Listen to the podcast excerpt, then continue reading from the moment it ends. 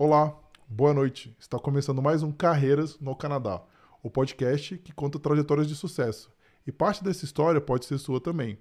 A cada episódio temos um convidado novo que vai contar um pouco da sua história, assim ajudando vocês que buscam oportunidades profissionais aqui no Canadá. Meu nome é Rodrigo Goulart e tenho aqui, aqui do meu lado meu grande amigo Maurício Matsunaga. Valeu, Rodrigo. Boa noite, pessoal. É, não se esqueça, se inscreve lá no nosso canal, né? Subscribe, deixa, ativa o sininho lá, deixa o joinha pra gente. E hoje a gente está aqui com a Mariana Lima, designer de moda. Uma honra ter você aqui. Conta um pouquinho da sua história, como é que você começou. Olá, Rodrigo e Maurício. Muito obrigada pela oportunidade de estar aqui hoje. Me convidei para participar, né? Mas foi uma honra parte. pra gente, foi uma honra pra gente. Quando eu recebi, eu falei, nossa, moda. A gente, nossa, não tá na nossa bolha, né, Maurício? A gente nunca conseguiria alcançar alguém de moda. Então, assim, obrigado por ter contactado a gente. Muito bom. Então, é, olá pessoal, não sei se ainda tem um nome já para os ouvintes do Carreiras do Canadá, mas é, vou contar um pouquinho da minha história e hoje, então, na moda. É, eu sou natural de Joinville, Santa Catarina, não sei se vocês conhecem a cidade Conheço. ou não. Muita gente de São Paulo conhece, né? Já vai, vai se, é, se aposentar lá em Joinville. É, tem a tia da minha esposa que mora lá. Um beijo pra Fátima. Tá, tá vindo aí pro Canadá em breve também. É cidade bonita, eu nunca fui, é. né? Mas tem uma pegada bem alemã, não é? Sim, assim, é, pelo... é conhecida como cidade das bicicletas, cidade da dança, do bolé bolshoi.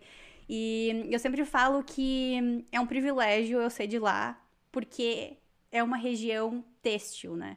É, principalmente as cidades que estão ali em volta, que é Jaraguá do Sul e Blumenau. São cidades que têm muitas oportunidades para quem quer trabalhar com moda.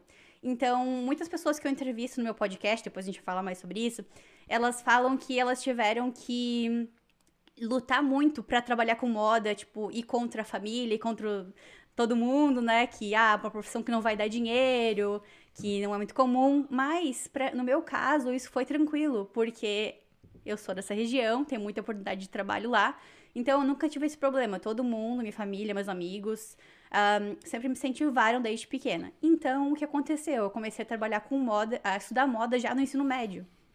Nossa, uh, que legal, bem precoce, né? Sim, no Senai, né? É, o Senai da região lá de Jaraguá e Joinville tem muitas oportunidades de curso. E, e aí eu comecei a estudar moda já no ensino médio. Logo depois do que eu finalizei esse curso, já consegui um emprego na área, então foi muito legal. É, mesmo sem começar a faculdade, eu já tinha um emprego com moda, então foi muito legal mesmo. E eu sempre falo que quando você consegue seu primeiro emprego, eu sempre falo pra galera do Moda na Mochila assim: é, tente se você tiver oportunidade, começar a trabalhar o mais rápido possível para saber se é aquilo que você quer. É, então foi muito legal, foi assim uma confirmação de que eu queria realmente trabalhar com moda, né? Como que é, assim, eu fico curioso, né? Como que é o emprego na moda? Eu não tenho a menor ideia, realmente. Como, seu primeiro emprego, o que, que você fazia lá? Meu primeiro emprego foi numa malharia da minha cidade, Joinville, que era especializada em um, tecidos, malhas para lingerie, para um, moda esportiva. Então, nesse meu primeiro emprego, eu era designer de estampas, né? Assistente do uhum. design de estampas. Então, e têxtil também. Então, eu fazia as estampas, fazia colorações diferentes de estampas. Porque geralmente, quando você cria um floral, por exemplo, você tem um floral que é rosa e um floral que é azul e o um floral que é preto e branco. Então, eu fazia essas coisas e também ajudava os clientes a fazerem composição de que tecido usar com que tipo de aviamento. Então, meu primeiro emprego foi assim nesse nesse estilo, né? Não tanto tipo no design de roupa mesmo, mas mais no design de materiais, de matéria-prima. E, e aí, logo depois disso, eu consegui o meu primeiro emprego como estilista, tipo, mais ou menos dois anos e meio depois que foi uma surpresa para mim, porque geralmente, assim, o caminho tradicional é fazer estágio ou conseguir um emprego como assistente de estilista. E eu pulei do assistente de matéria de, de estamparia para estilista, né? E esse emprego de estilista, também numa grande empresa lá de Jaraguá do Sul, eu consegui porque uma professora minha, que era estilista nessa empresa, estava se mudando para os Estados Unidos, e aí ela decidiu lá indicar as melhores alunas da sala para aplicarem para essa vaga. E aí eu, ela falou que eu fui a que mandei mais rápido meu portfólio e aí acabou dando certo. Então, nessa empresa, como estilista, era de uma marca infantil, né? É, aí o emprego é muito mais complexo, abrange muito mais áreas, né? Então você tem que fazer desde a parte de pesquisa de tendências, né? Saber o que, que vai tá na moda daqui a, algum, daqui a alguns meses, fazer então essa pesquisa de comportamento e pesquisar, tipo, pensando quem que é o teu público-alvo, pesquisar quais cores também vão vão estar tá na moda, quais estampas vão estar tá na moda. E aí pegar todas as informações e transformar em painéis temáticos, transformar em desenhos, né, da, das roupas, digamos assim. Um, desenhos técnicos também para poder mandar para a produção e basicamente isso. Não sei se eu expliquei. Não, bem, explicou assim. bastante. Pegar só para aproveitar o pessoal aí que a galera tá chegando, né? Normalmente com 10 minutos, assim. É, a gente, galera, quem não sabe, né? É assim, é, como a Mariana já falou, ela tem um podcast também. Então, pra gente, é a primeira vez que a gente está entrevistando também o podcast. Ah, que legal! E é muito legal, porque a gente tem muita coisa para conversar pela frente também. E lembrando também, assim, pessoal, a, a gente tem uma lista agora de inscrição para pessoas que estão interessadas em morar no Canadá, trabalhar no Canadá, estudar lá no nosso Instagram. Então, por favor, vão lá na nossa lista, tá na nossa bio no Linktree. Por favor, se inscrevam lá. Em breve a gente vai ter novidades aí. Semana que vem já a gente está prometendo. Em breve, né? muito Mas breve. agora é muito breve mesmo. já vai sair uma coisa bem legal aí para vocês. Mas vamos voltar aqui um pouquinho para Mariana. Que é legal, porque assim, falando de moda, hum. uma curiosidade já que eu até tenho. É, talvez é porque realmente eu não entendo, mas eu vejo que os desfiles de moda, algumas, algumas vezes, o pouco né, que eu assisti, eles, eles têm um objetivo de chocar também, né? Como que é aquilo? Uma coisa que eu sempre entendi, como que é aquele choque, como que é transformar, qual que é o objetivo daqueles desfiles chocantes e como que traz aquilo para a realidade das pessoas? Eu sempre fiquei curioso de entender. Sim, sim. Esses são os desfiles conceituais, né? Até na faculdade a gente tem muitos projetos que são conceituais e projetos que são comerciais. E esses conceituais são realmente, como você falou aí, que tem essa função de de chocar, né? E não necessariamente vão ser usáveis, né? Mas também tem outra coisa, por exemplo, que é alta costura.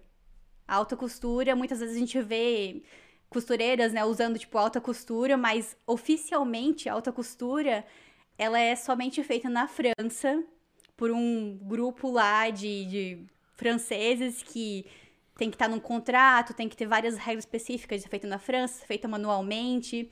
Então, o termo alta costura é só lá na França, infelizmente. Ah, e aí, tem vários, por exemplo, várias marcas que estão nessa, na alta costura, né? Como a Chanel, Dior.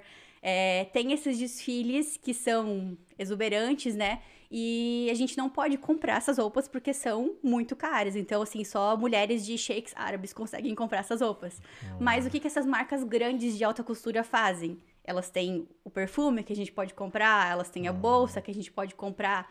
Então elas criam um desejo na gente, né, com esses produtos mais acessíveis.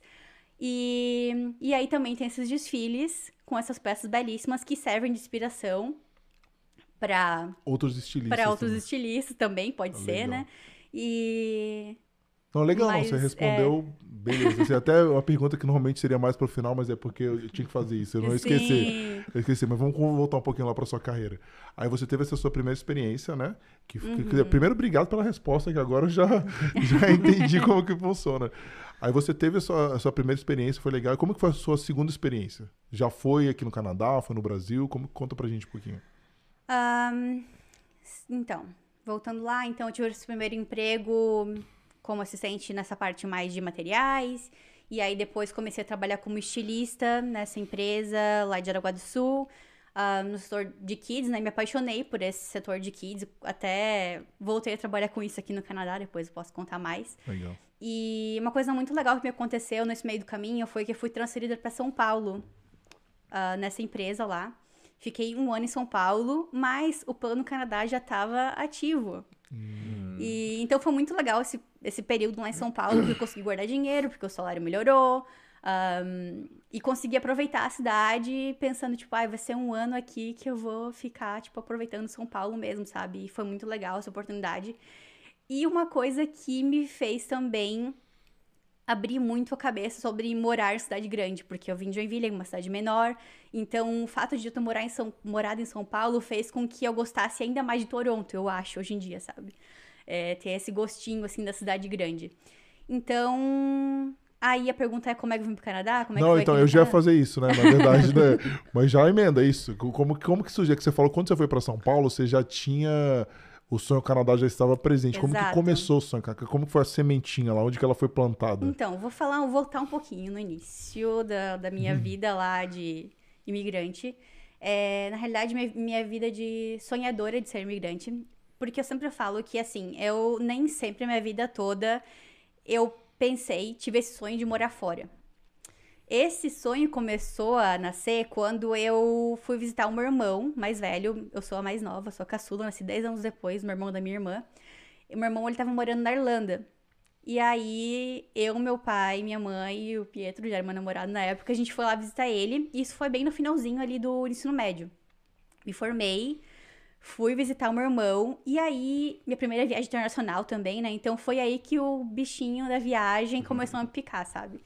E o Pietro já tinha viajado pra caramba antes, meu marido.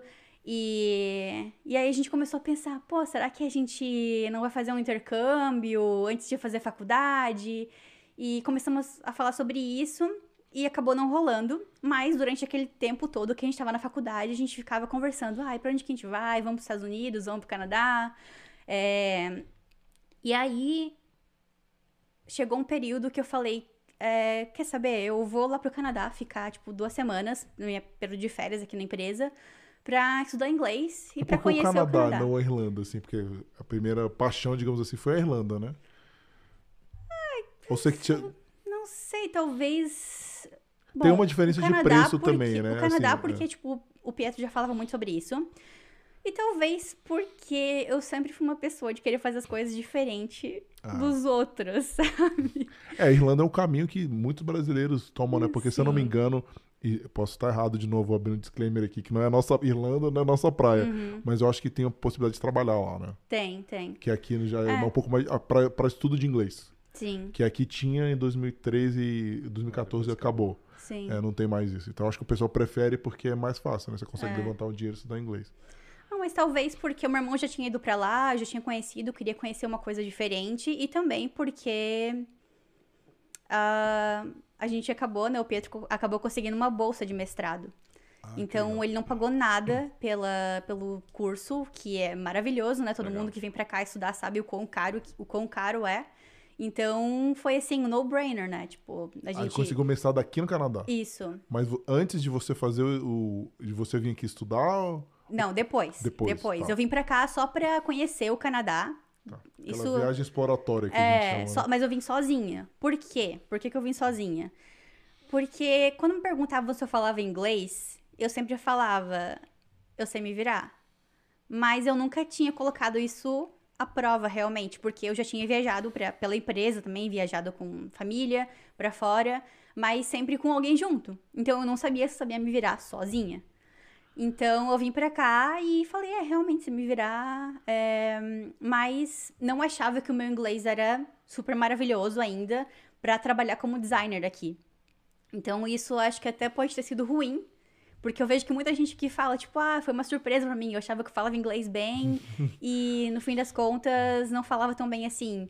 E, e eu já vim já com esse pensamento meio assim, é, como falam, ah, sabotando. É autossabotagem. né? É, síndrome da impostora, falando, É. tipo, não, meu inglês não é bom pra ser designer ainda, então vamos estudar tal. Isso é uma coisa que eu tinha também, Mariana, e eu, meus mentis têm até hoje, que é uma coisa que é, é, é complicado pra gente, tipo, tentar quebrar isso. Uhum. Porque, por que, você tem que ser o seu pior avaliador? Deixa o mercado te bater. Eu falo isso, tem mentis minhas, assim, co- conversa hoje.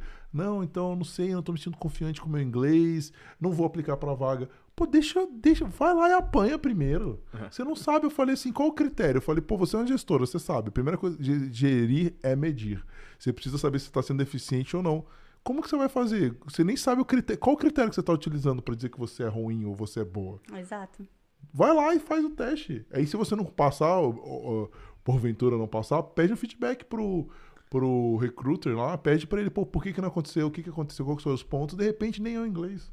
É, eu, quando eu cheguei aqui, eu tinha isso também, né? Aí eu ia nos eventos de network, aí come- comentava com as pessoas, ah, eu acho que meu inglês não é tão bom.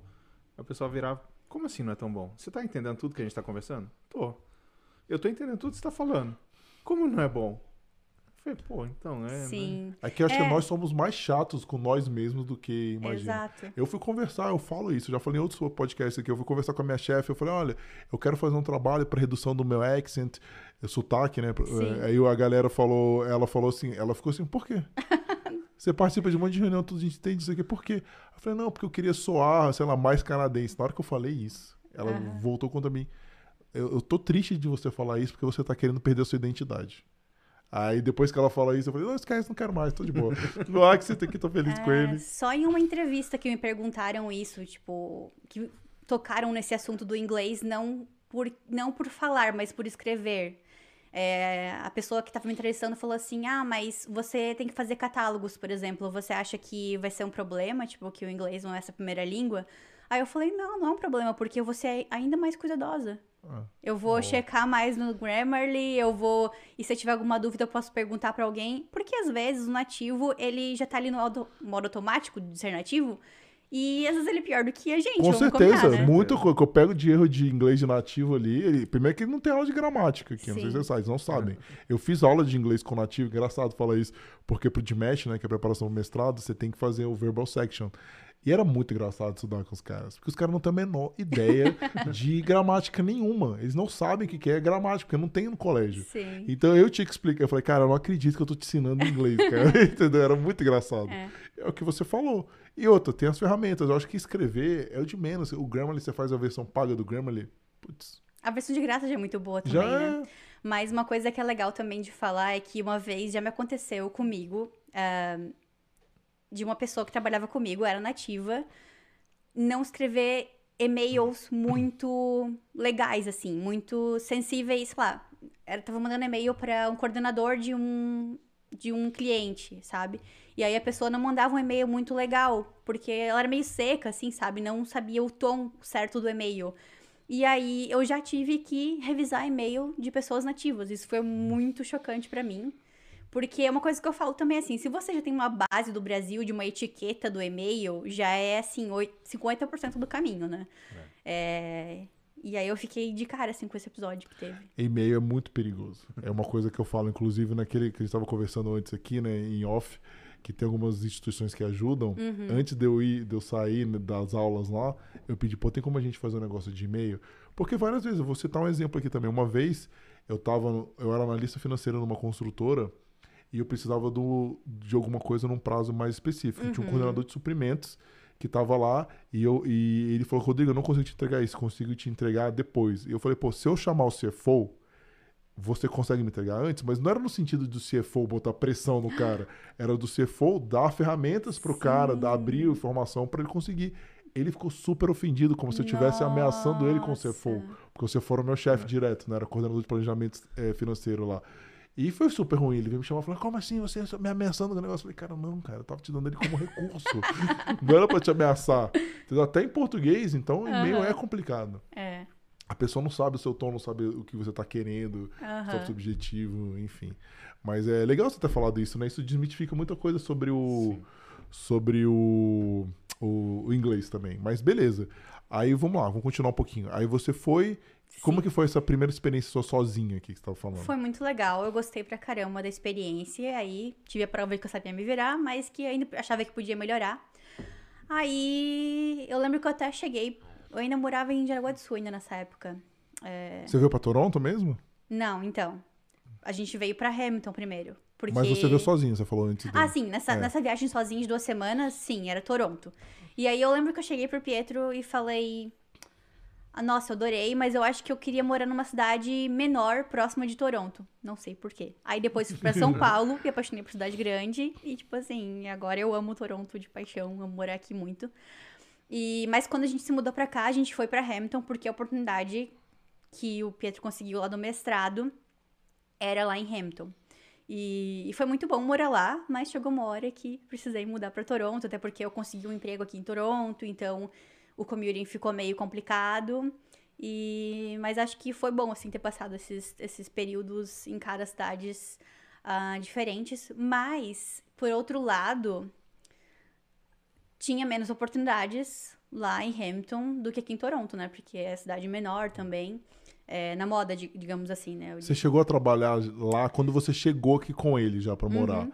Que ele foi fazer o mestrado, você já conseguiu entrar direto na área da moda? Como que foi esse então, início no Canadá? Vamos, assim? vamos por partes. vamos lá. Quando eu vim pra cá, é...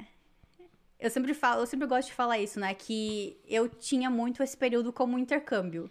Eu acho que eu tinha 23 ou 24 anos quando eu cheguei aqui. E então, assim, eu vim com o Pietro, porque ele conseguiu o mestrado, mas eu vim muito por causa de mim também. Porque Você já queria mim vir, né? era um intercâmbio, sabe? É legal vir com um parceiro, mas eu pensei muito no que, que aquilo seria bom para mim. Então, para mim, seria o meu intercâmbio, seria aprender inglês.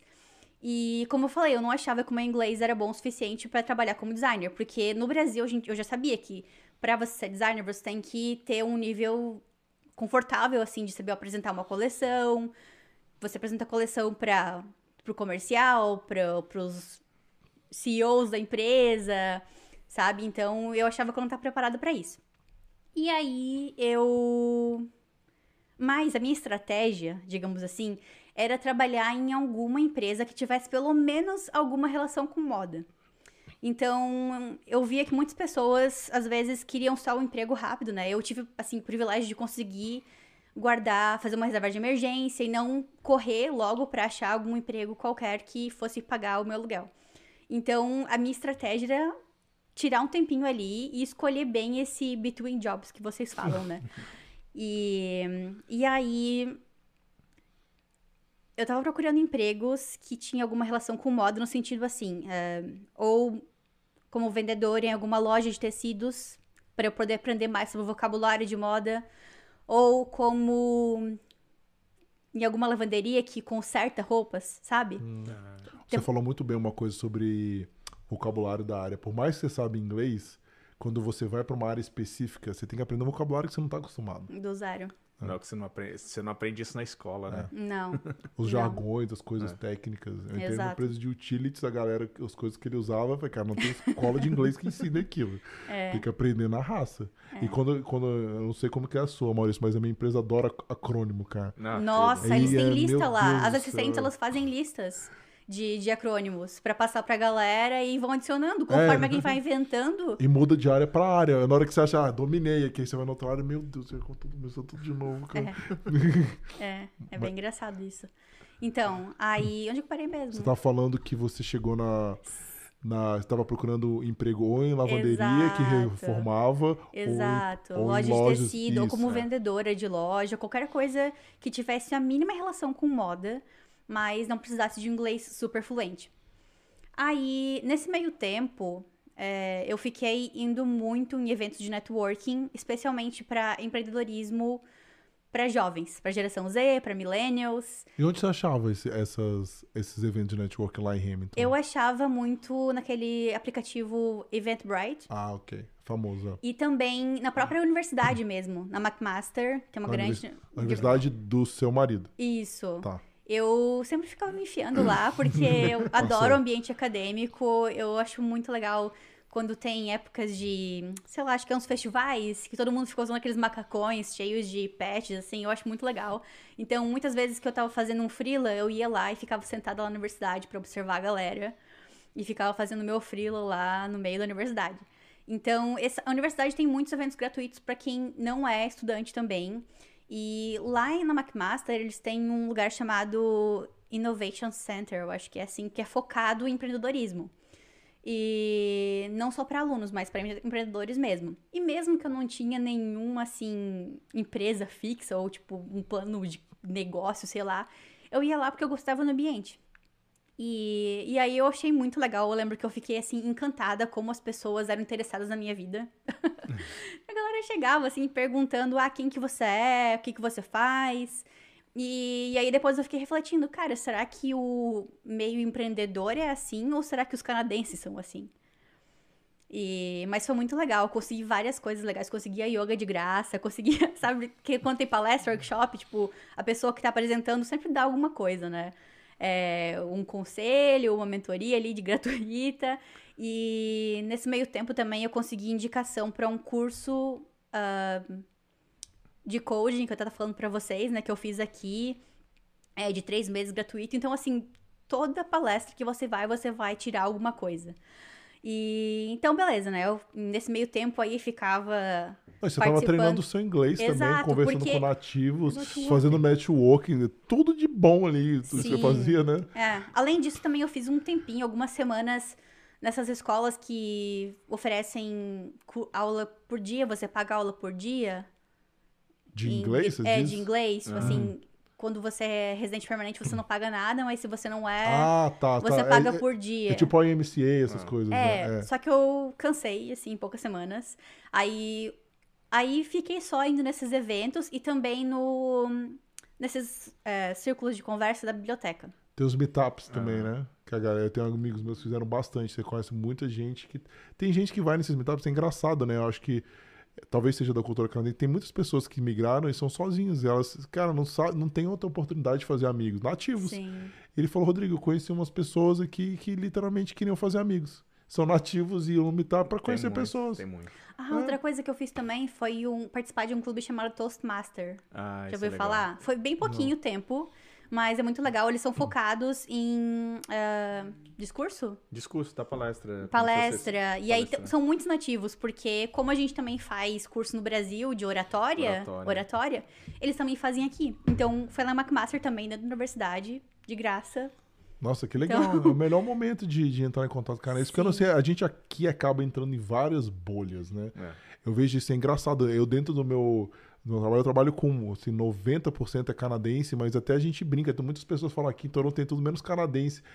não é isso, é porque as bolhas que a gente frequenta, as coisas que a gente faz, são coisas de brasileiros que é. moram no Canadá. É. As coisas que eles fazem são diferentes, entendeu? Eles estão em outros lugares. E aí você descobre quando você começa a entrar Exato. um pouco na bolha deles. Eu nunca tinha parado de pensar nisso, é. mas realmente eu tava só indo na galera, tipo pessoal empreendedor, o pessoal do Toastmaster, sim, faz sentido. É, Analisa, porque mais. é mais fácil pra gente, por exemplo, ah, canadense não gosta de se enturmar, canadense não sei o quê. Você já tentou? Você já convidou um canadense para um evento seu? Entendeu? Convida primeiro. Entendeu? Depois você vê. É diferente o approach deles, sim. entendeu? Você tem que entender como que funciona a lógica deles. Depois que você entende isso, você vê, você começa a ter amigos canadenses também. É porque a gente brasileiro, assim, tudo bem, a gente já trabalha inglês, aí a gente já conhece o brasileiro, aí já fica mais confortável, tem um histórico em comum, tem amizades, amizades talvez experiências profissionais. Acaba que naturalmente você acaba se aproximando mais fácil. É, é só um pouco diferente do canadense. Essa é uma pergunta que eu sempre faço no podcast. Como que são os colegas de trabalho? Você consegue criar laços tão fortes com colegas de trabalho desse país que você está morando quanto você conseguia no Brasil? E aí muitas pessoas começaram a responder que sim. E aí eu percebi no meu próprio podcast que a empresa que eu tava trabalhando, que não era assim, mas se eu trocasse de empresa, talvez, eu teria outros colegas de trabalho que fossem mais. Um, fáceis de criar uma conexão, né? E aí realmente aconteceu isso. Isso que você falou é importante, porque, por exemplo, o Felipe que estava aqui com a gente, né? Um abraço pro Felipe, que estiver assistindo a gente. Ele falava que a empresa que ele estava no início, a primeira experiência dele era super durona, assim. Chegava assim, bom dia, então aquele relatório ali onde que tá, não sei o quê. E eu falava, não, cara, na minha empresa não. A gente, antes de qualquer reunião, a gente começa, assim, fala. Um final de semana. É, começa a falar sobre o tempo, o canadense adora, né? Às vezes eu tô sem assunto, a primeira coisa que vem é o tempo, cara. Tem que falar do tempo, que é sucesso garantido. e você passa um tempinho ali falando sobre isso, Sim. entendeu? E eu falei para ele, ele mudou de empresa e foi exatamente o que eu falei. Eu falei, cara, então, é, depende também. A gente não pode botar o Canadá inteiro, é. né? Numa assim, é assim. Não, é muito relativo, né? É. Mas vamos voltar um pouquinho lá para sua experiência, porque a gente tem muita coisa para conversar sim, e o seu sim, podcast sim. é muito interessante também. Vamos falar, beleza, você estava tá fazendo essas, esses meetups, você estava encontrando com as pessoas da universidade, como que você conseguiu sua primeira experiência aqui dentro? Então, a primeira experiência, então, que eu consegui uh, foi na IKEA. E por que, que eu apliquei para essa vaga? Porque o nome uh, da vaga era Textiles Coworker. Então eu pensei, caramba, vai ficar bonito no LinkedIn, né? É. Textiles Coworker. Bonito, né? Que é, na realidade, uma vendedora de loja. E, e, a vende... e eu, o setor que eu fui contratada é o setor de têxteis, que vende cama, mesa e banho, vende tecido também na IKEA, não sei se vocês sabiam disso. Acho- Tecido, tipo, por metro. Ah, tipo, ah, não sabia, tô sabendo agora. Então, eu pra quem quer pensei- costurar, fazer roupas, tipo, enfim, qualquer coisa relacionada. Sim. Legal. E, e aí eu pensei, cara, lá vai ser legal, é uma empresa legal de trabalhar, é uma loja legal, ouço- fala bem. E vou aprender bastante sobre os tecidos, sobre ah, tudo, né? Ali na parte de têxteis. E uma coisa que eu gostava muito de fazer era realmente ficar nessa mesa de tecidos, ajudando as pessoas com seus projetos. E aí eu treinava o inglês dessa forma. Ah, ei, o que tu vai fazer com esse tecido? Me conta mais. E ninguém gostava de ficar lá. Aí eu- as pessoas te davam liberdade, assim, por exemplo, é porque a pessoa que tá comprando tecido, elas davam liberdade pra você dar sugestões, dar ideias? Como que era essa troca? Eu dependia muito da pessoa. Muito. Não, não muito, mas eu gostava de conversar, assim, sobre o que, que ela ia fazer. E as pessoas geralmente eram abertas, assim. A cidade que eu trabalhava era Burlington, não era Toronto, né? Era porque eu morava lá em Hamilton. Então a IKEA mais próxima de Hamilton é Burlington. E, e aí muitas senhorinhas iam lá comprar pra fazer capa de mat de yoga. Ou fazer, sei lá, coisa pro barco, pro trailer. E tem muito essa cultura aqui também no Canadá de faça você mesmo, né? cara? Muito, Isso é pra qualquer coisa, não só pra, pra roupa, né? muito. É, Isso é muito legal. E aí, como que foi lá? Você ficou quanto tempo lá? Foi muito legal, muito legal. Eu fiquei acho que uns seis meses. E eu saí, porque é o seguinte, agora eu tenho que voltar um pouco na história aqui. Porque assim, quando eu cheguei aqui no Canadá, quando eu tava procurando emprego, eu fui me inscrever num. num. como fala? Numa empresa do governo de consultoria de carreira, né? Que se chama Employment Ontário. E lá em Hamilton se chamava Employment Hamilton. Eu não sei como é que é hoje em dia, mas naquela época, há quase tipo, quatro anos e meio, cinco, anos, cinco anos atrás, eu não era residente permanente e pra mim foi completamente de graça o serviço. Então lá eles me ajudaram a fazer currículos, me ajudaram a me preparar para entrevistas. Quando eu tinha entrevistas, eu podia marcar com a minha job counselor pra fazer mock interview, né? Que é vital pra você aprender como que Foi- responde Foi as assim, incrível essa experiência. E eu falei pra ela tudo o que eu fazia. E aí ela montou dois currículos pra mim. Um voltado pra essa para esses empregos que eu queria, que era o Between Jobs, relacionado à moda, e outro currículo voltado pra designer. E, e aí eu falei pra ela, ó, eu consegui esse emprego na IKEA, não foi por meio deles, foi por conta própria. Mas eu falei pra ela assim, se surgir alguma vaga de designer, é, pode me chamar, que eu topo. Aí passaram-se alguns meses, eu nunca mais mandei e-mail pra ela. Ela realmente me ligou falando: olha, tem oportunidade de emprego pra uma hum, empresa que faz hum, uniformes esportivos de hockey, vôlei, tudo. E a vaga é meio design, meio marketing, um pouco de tudo. Empresa muito pequena, né? Então eu falei, cara, topo, topo, vamos lá. E o que me ajudou muito também a conseguir esse emprego foi aquela, aquele curso que eu falei, que eu fiz de programação e de graphic design aqui no Canadá, gratuito, que eu consegui por meio de ah, uma indicação de uma pessoa daquele tempo lá, que eu tava fazendo networking com a galera do empreendedorismo. Então, esse curso que eu fiz aí de três meses me ajudou pra caramba, porque essa vaga tinha que saber mexer um pouco no, no site deles pra fazer atualização. E, e aí, nessa época, assim, foi uma coisa que eu percebi que pra mim foi importante estar aberta a possibilidades diferentes dentro da moda. Pode ser que eu não ia começar diretamente como designer de moda infantil, que era o que eu fazia no Brasil, mas eu ia começar com uma vaga que era designer mesclada com marketing, mesclada com design gráfico. Legal. E aí eu tava aberta a oportunidades, né? E aí foi isso, assim, que aconteceu. E aí eu fui lá, apliquei pra vaga, consegui esse emprego. ah, e o legal é que eles realmente produzem as coisas lá em Hamilton. Então eu voltei a andar de novo pela meio das costureiras. Então foi muito mágico, assim, pra mim, meu primeiro emprego tá em contato com a produção de novo, assim, sabe? Porque aqui no Canadá, não sei se vocês sabem, mas acho que vocês imaginam, é muito raro empresas que produzem as coisas aqui, né? Marcas que produzem as coisas aqui. A maioria das coisas que são vendidas no Canadá são importadas. Sim. Só o escritório é aqui de moda, mas a maioria é feita na, na Ásia, né? Então. Mas foi- acho que isso é uma tendência mundial, né? Eu não sei, posso estar errado, é a impressão que eu tenho, ou não. Na Europa ainda é feita no lá. Brasil, eu acho que tem, assim, muitas. Que são feitas muitas são localmente. feitas no Brasil, sim. Legal. A empresa que eu trabalhava no Brasil era, sei lá, 95% das coisas feitas no Brasil. Ah, legal. Deixa eu te perguntar uma coisa que você falou, é, a gente acabou passando, mas é, é interessante a gente frisar também.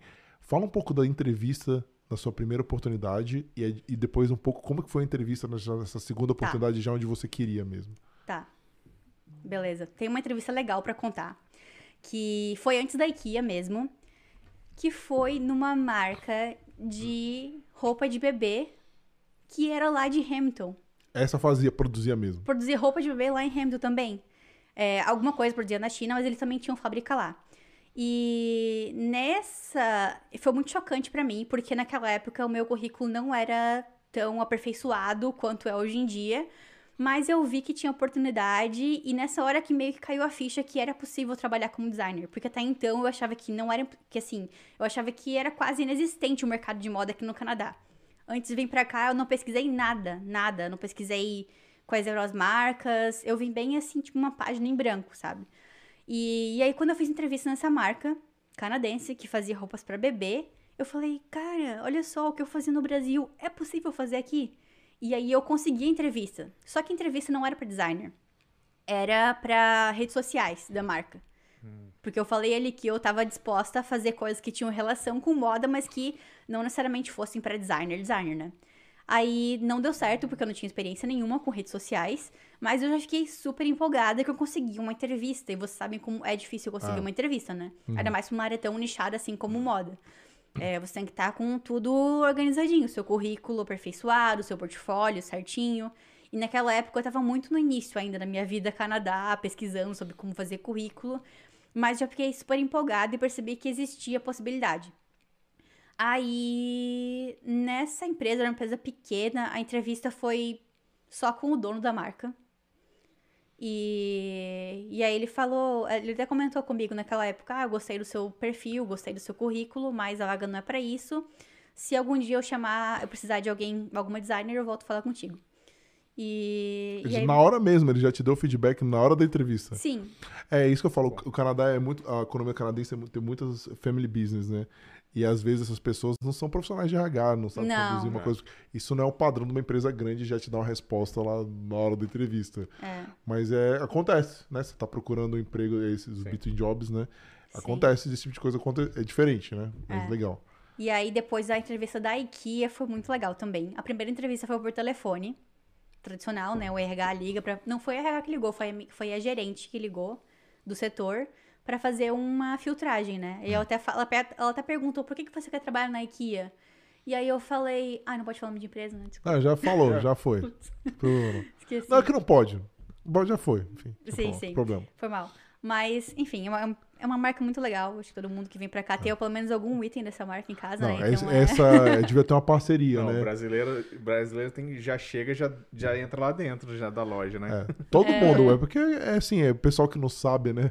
A gente fala do IKEA, IKEA é uma marca da Escandinávia. Inclusive eu fui na Islândia também, eu, já- eu não vi, no- eu já fui nos outros países nórdicos, mas na- da Islândia é legal porque eu fui caramba, né? Porque onde que surgiu o negócio?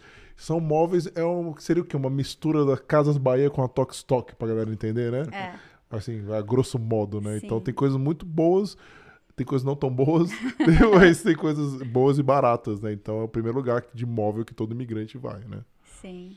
É, então, daí eu tive essa entrevista por telefone. Aí ela me ligou, ela perguntou pra eu querer trabalhar lá. Daí eu falei, ah, porque não tem no Brasil, então é, eu vim- quando eu vim pra cá eu gostei muito. Aí deu certo. Aí foi pra entrevista em grupo. Eu nunca tinha feito entrevista em grupo na minha vida. Nossa, a gente já falou sobre isso. Caramba, Nunca. eu acho isso uma tortura Mas foi chinesa. muito legal.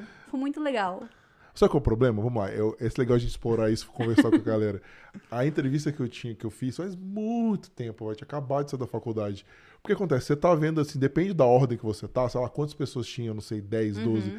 Fica um negócio robótico. O primeiro responde, o segundo pega do segundo, co- copia a Sim, mesma coisa é, e fica. Entendi. E no meu caso, eu, eu fiquei pior, porque a gente, na faculdade, estuda, né? Você não pode falar pra ele qual que é o seu maior defeito. Aí o cara fala, ah, não sou muito perfeccionista, né? Aham. Cara, óbvio que isso aí não pode falar uma coisa dessa. E todo mundo falando que o mais me chocou foi que na- na hora, assim, ele chamou as pessoas, quem respondeu, quem passou pra outra fase foi os caras que deram essa resposta. Eu falei, meu Deus, não tô acreditando. Isso aqui pra mim é um hospício, cara. Porque como que eles vão chamar essas pessoas que estão dando as respostas telegrafadas que todo mundo sabe que não são verdadeiras, entendeu? Que não são eficientes. Mas me conta essa experiência. De repente você teve experiência melhor que a minha. Foi a única que eu fiz. Sabe o que eu nunca mais. acho? Que é porque a maioria das pessoas que estavam lá iam ser contratadas. Eles passavam assim. Eu apliquei pra vaga de textiles, mas. ahn, eles tinham lá uma folhinha e eles pediam pra você escrever qual era a opção 1 que você queria, opção 2 opção 3. Aí você podia escrever, opção 1, teste, opção 2, ah, setor de cozinha, setor 3 de warehouse, sei lá. Então, acho que a maioria das pessoas que estavam lá iam ser realmente contratadas, né? E aí eu lembro que até eles pediam pra levar um item da IKEA que você mais gostava. E aí eu imprimi tudo bonito, assim, e fiz uma explicação. Fui bem caprichosa, assim, nessa parte. Moda, né? Já tô acostumada a É. mexer com papel, com imagem, com mood board. Ahn, então, já falei que, que eu tinha escolhido aquilo lá porque eu trabalhava com moda infantil, era um bercinho de criança, uma coisa assim. Ahn, e aí, beleza. Aí, um dos passos que tinha entrevista era eu montar um móvel em conjunto com uma coleguinha de trabalho. Ah, pra ver Então você em equipe. fazia duplinhas, e aí a minha dupla, a gente ganhou, a gente foi com o primeiro lugar. Nós duas somos contratadas. Mas era por tempo? Era assim, Era quem montava tempo. mais rápido? Aham, que eu montava mais rápido. É. A galera que não sabe, o IKEA, né, assim, ele também monta os móveis, mas assim, na verdade você vai lá, vê um móvel que você gostou, depois você tem um depósito gigante Uhum. e você vê a numeração, aí você vai lá e pega as peças e assim, 90% das pessoas vai lá e monta. Sim. Eu já montei, você com certeza já montou, o Maurício já montou, todo mundo já montou móvel da IKEA. Tem pessoas que pagam, né, só que aí fica mais caro, né, até pra levar, transportar, pra montar, enfim, vai de cada um. É. Aí foi muito legal, assim, a entrevista era divertida, sabe? Essa entrevista em conjunto aí. E aí, depois disso, eu consegui e foi muito legal, assim. a- É que virou quase uma dinâmica, né? Porque É. aí mudou, né? Quando é dinâmica, beleza. Aí já tem uma- É. quando é entrevista, acho que é mais complicado. É, não- já é uma empresa mais diferentona, assim, É. né? Então tem uns procedimentos diferentes. Aí, essa. Depois dessa entrevista, desse emprego de uniformes esportivos, foi. hum, Assim, eu mandei meu currículo pela, pela minha job counselor, né? Ela mandou meu portfólio lá, tudo. Aí depois eu fui chamada pra entrevista lá na empresa, que também era uma empresa pequena, familiar. É, o cara gostou de mim na hora e ele conseguiu. Eu, a gente tinha um conhecido em comum que era brasileiro também, que andava de bike com o cara. E aí ele ligou pro cara da entrevista. Falou, ó, tô aqui com a Mariana, não sei o que, não sei o que. E daí ele falou, não, conheço, conheço a Mariana e tal. E aí ele já gostou, né? Já gostou que tinha É. alguém que. O canadense conhecia. adora isso, é é impressionante. Ele adora. Ele tem que saber de onde você veio, quem que te Você conhece. tem a É. conexão, né? Facilita É, demais. já facilitou demais pra você. Já conhece ele, então, tipo assim, ah, então é uma pessoa assim, se esse cara que eu confio Uhum. conhece ela, então eu posso confiar nela. É mais ou menos isso. É como se fosse uma rede de confiança que eles gostam de criar. Exato. Legal. E aí, depois, o próximo passo dessa entrevista, que foi uma coisa que não é comum aqui no Brasil, mas no Brasil é muito comum, é pedir um trabalhinho, pedir pra você desenhar umas peças. E, e aí eu fiz, tranquilo. Na passei. hora ou foi não, dever não, de casa? dever de É, casa. No aham. Brasil é muito comum isso. Aqui foi a única empresa que me pediu pra fazer esse trabalhinho, pra mostrar que você realmente sabe desenhar tal. E, e aí deu certo, eu consegui. E eu lembro que quando eu fui assinar o contrato, eu fiquei meio que, opa, peraí, não sei se eu assino ou não, porque o nome da vaga era Lead Graphic Designer.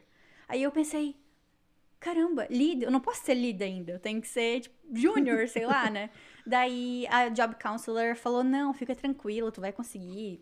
Não, não, se, não esquenta com isso. Se ele, se ele falou que ele gostou de você, gostou do seu currículo, portfólio, não tem por que você se preocupar. É, Eu de falei, novo, tá você tava se tá auto-sabotando. Se ele achou que você tinha capacidade, te deu já tá assinando. Sim, Quem tem que decidir é ele. É. exato. Mas é, eu acho legal falar isso pra, pra Porque assim, aqui eles falam muito disso de. Como é que é o. ah, tem um quote pra isso que eles falam. Aprenda fazendo, né? Learn as you go. Ah, Learn as ok. you go. E, e aí, nessa época, a gente não tem nessa. Esse, Jogo de cintura. é, jogo de cintura aí, mas, mas deu certo, assim. Assinei lá na hora, não fiquei pensando e, e fui, né?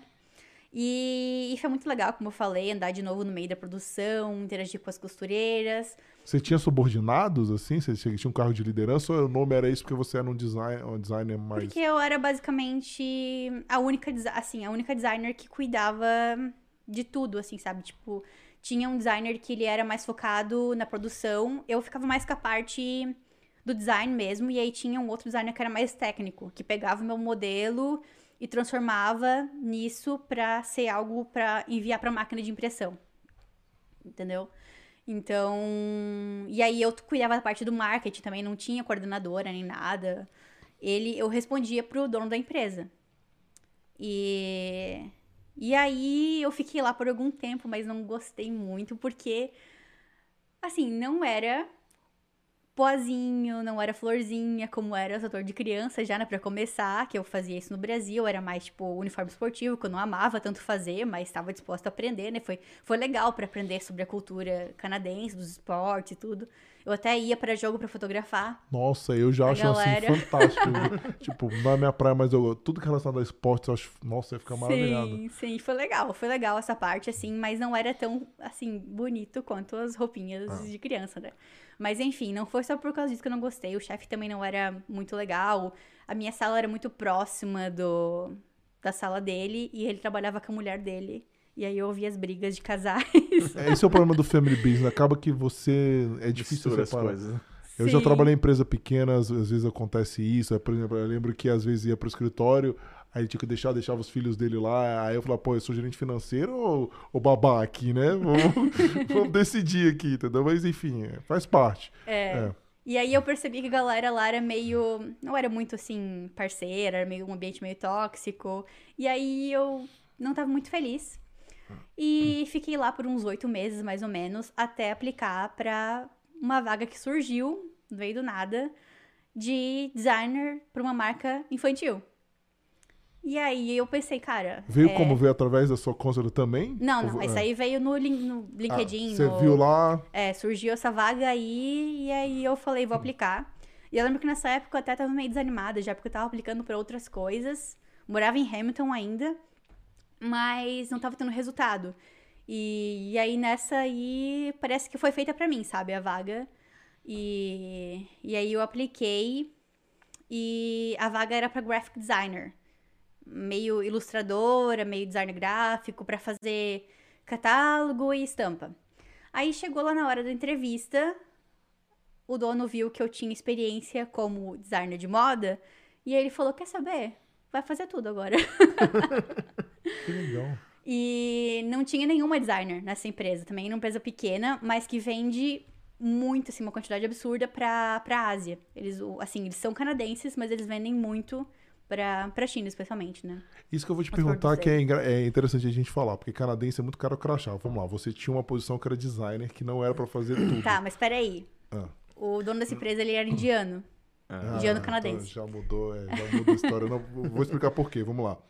Se você foi lá, viu no LinkedIn, né? Tinha uma job description X. Vamos lá, o valor lá, Y. Beleza? Job description X, você tem um valor Y canadense é, se você assina um contrato com isso, se você adicionar uma linha nessa job description, beleza, vai ser Y vezes 1.0.1. Uhum. Seu salário tem que mudar. Esse uhum. é o uhum. padrão canadense. Canadense não faz nada que não esteja Sim. na job description. Se esse seu chefe adicionou alguma coisa com você lá, fora que você assinou, ele teria que ter modificado sua remuneração. Provavelmente por ele ser dessa nacionalidade, que a gente já conhece também, nada contra. Eu tenho amigos que eu amo, amo, sim, são meus Sim. melhores amigos, mas depende, tem algumas coisas que eles fazem, principalmente com o imigrante, né? Ele acaba te colocando mais coisas, só que o, o trabalho vem, é. né? Mas a remuneração Sim. não vem. Com, com, é, o problema assim, é a proporção, né? Eu tava numa situação tão ruim no meu emprego que aquele emprego era muito bom para aquela oportunidade era muito boa para mim, sabe? Eu queria muito trocar porque eu tava muito, eu tava muito ruim lá, não tava curtindo aquele emprego lá dos uniformes.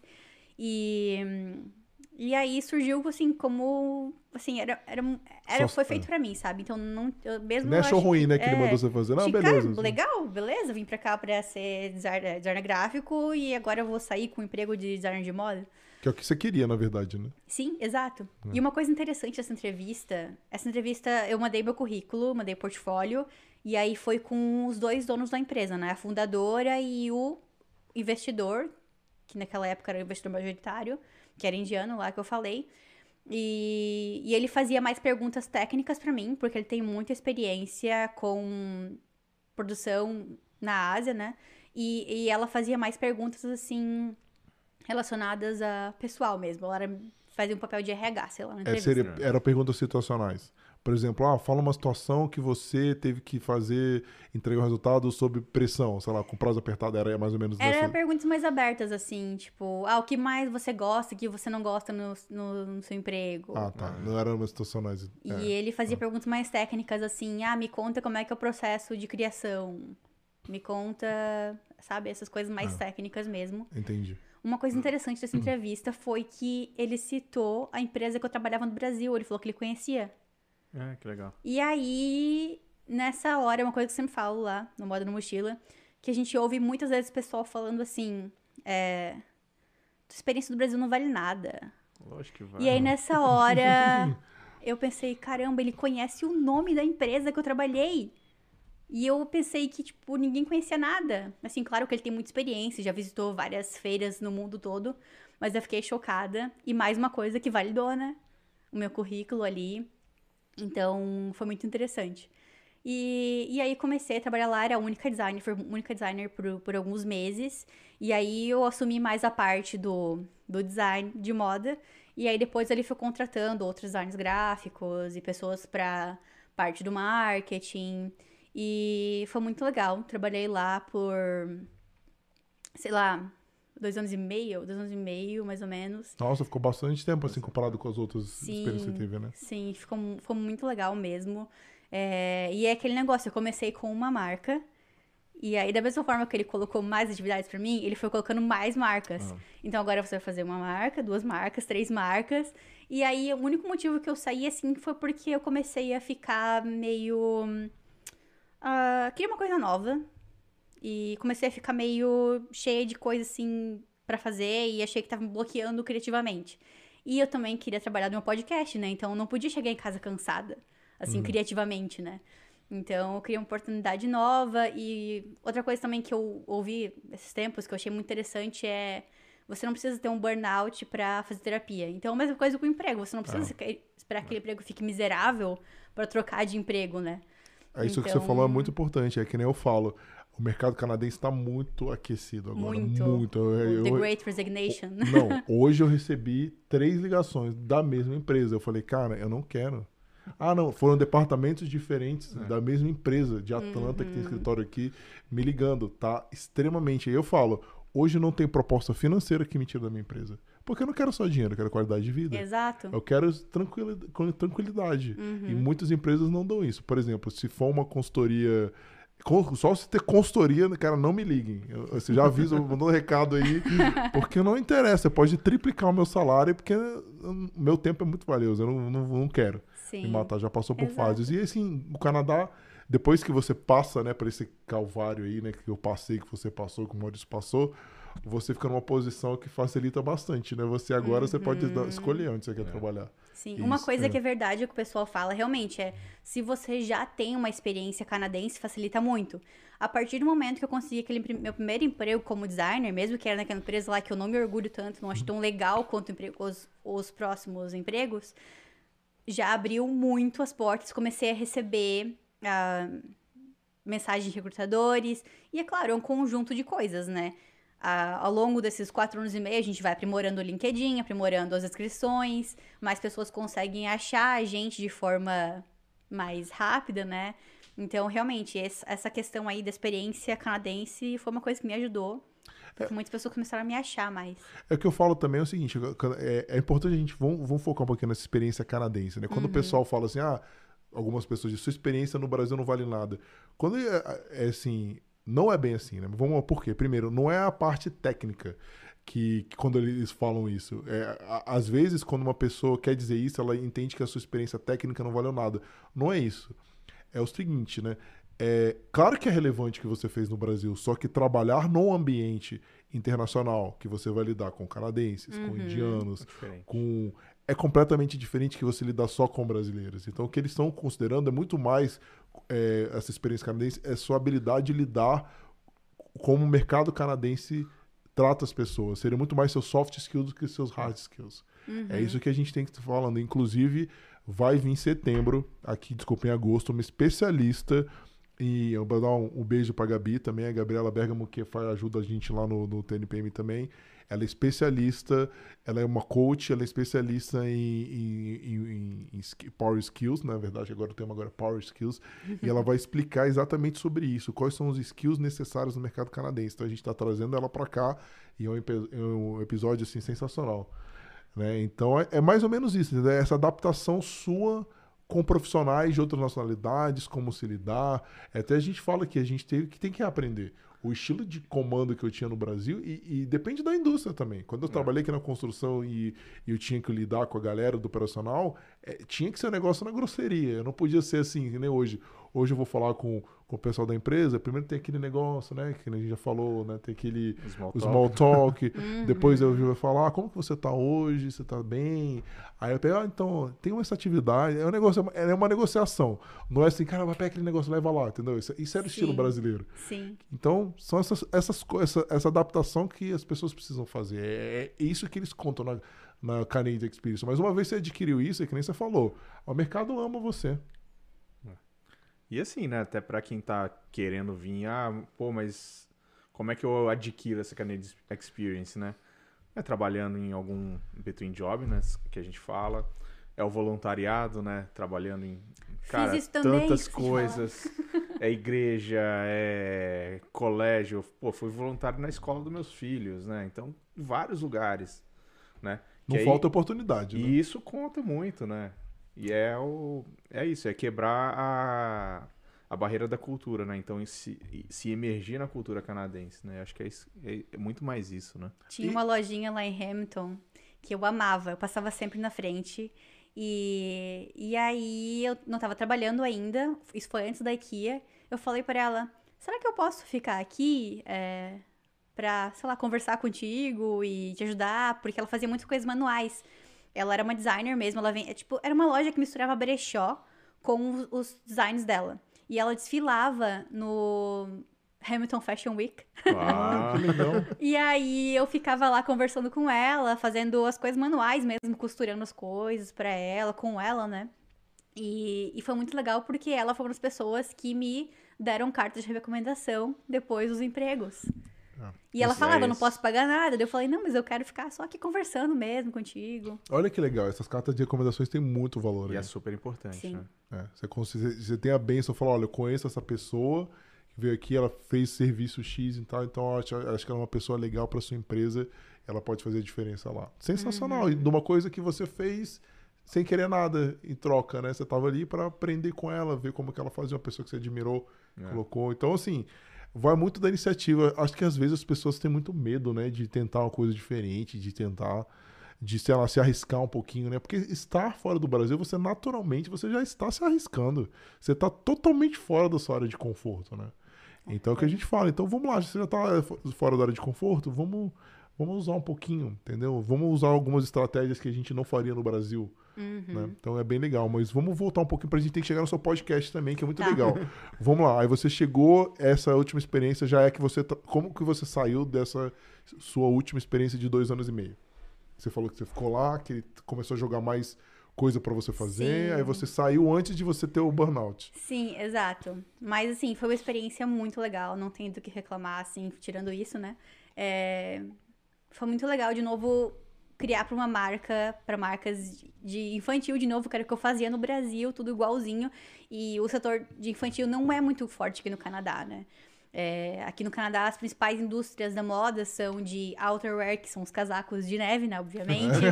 ah, setor que de. Será, né? Exato. Roupas técnicas para um, trabalho, né? Para trabalho tipo de construção civil, de. Essas coisas. Também, uma coisa que eu tinha visto que eu achei interessante de ternos masculinos. Também é forte essa indústria Olha. aqui.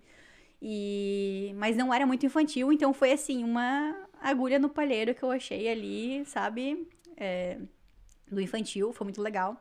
E aí eu saí e eu também sempre tinha esse fundinho assim de, ai, eu queria me validar de trabalhar numa grande empresa, assim, que todo mundo conhece aqui no Canadá, sabe? Porque essa empresa ela era mais conhecida fora assim do Canadá e menor, não, não, vem, não tinha muitas peças vendidas aqui no Canadá.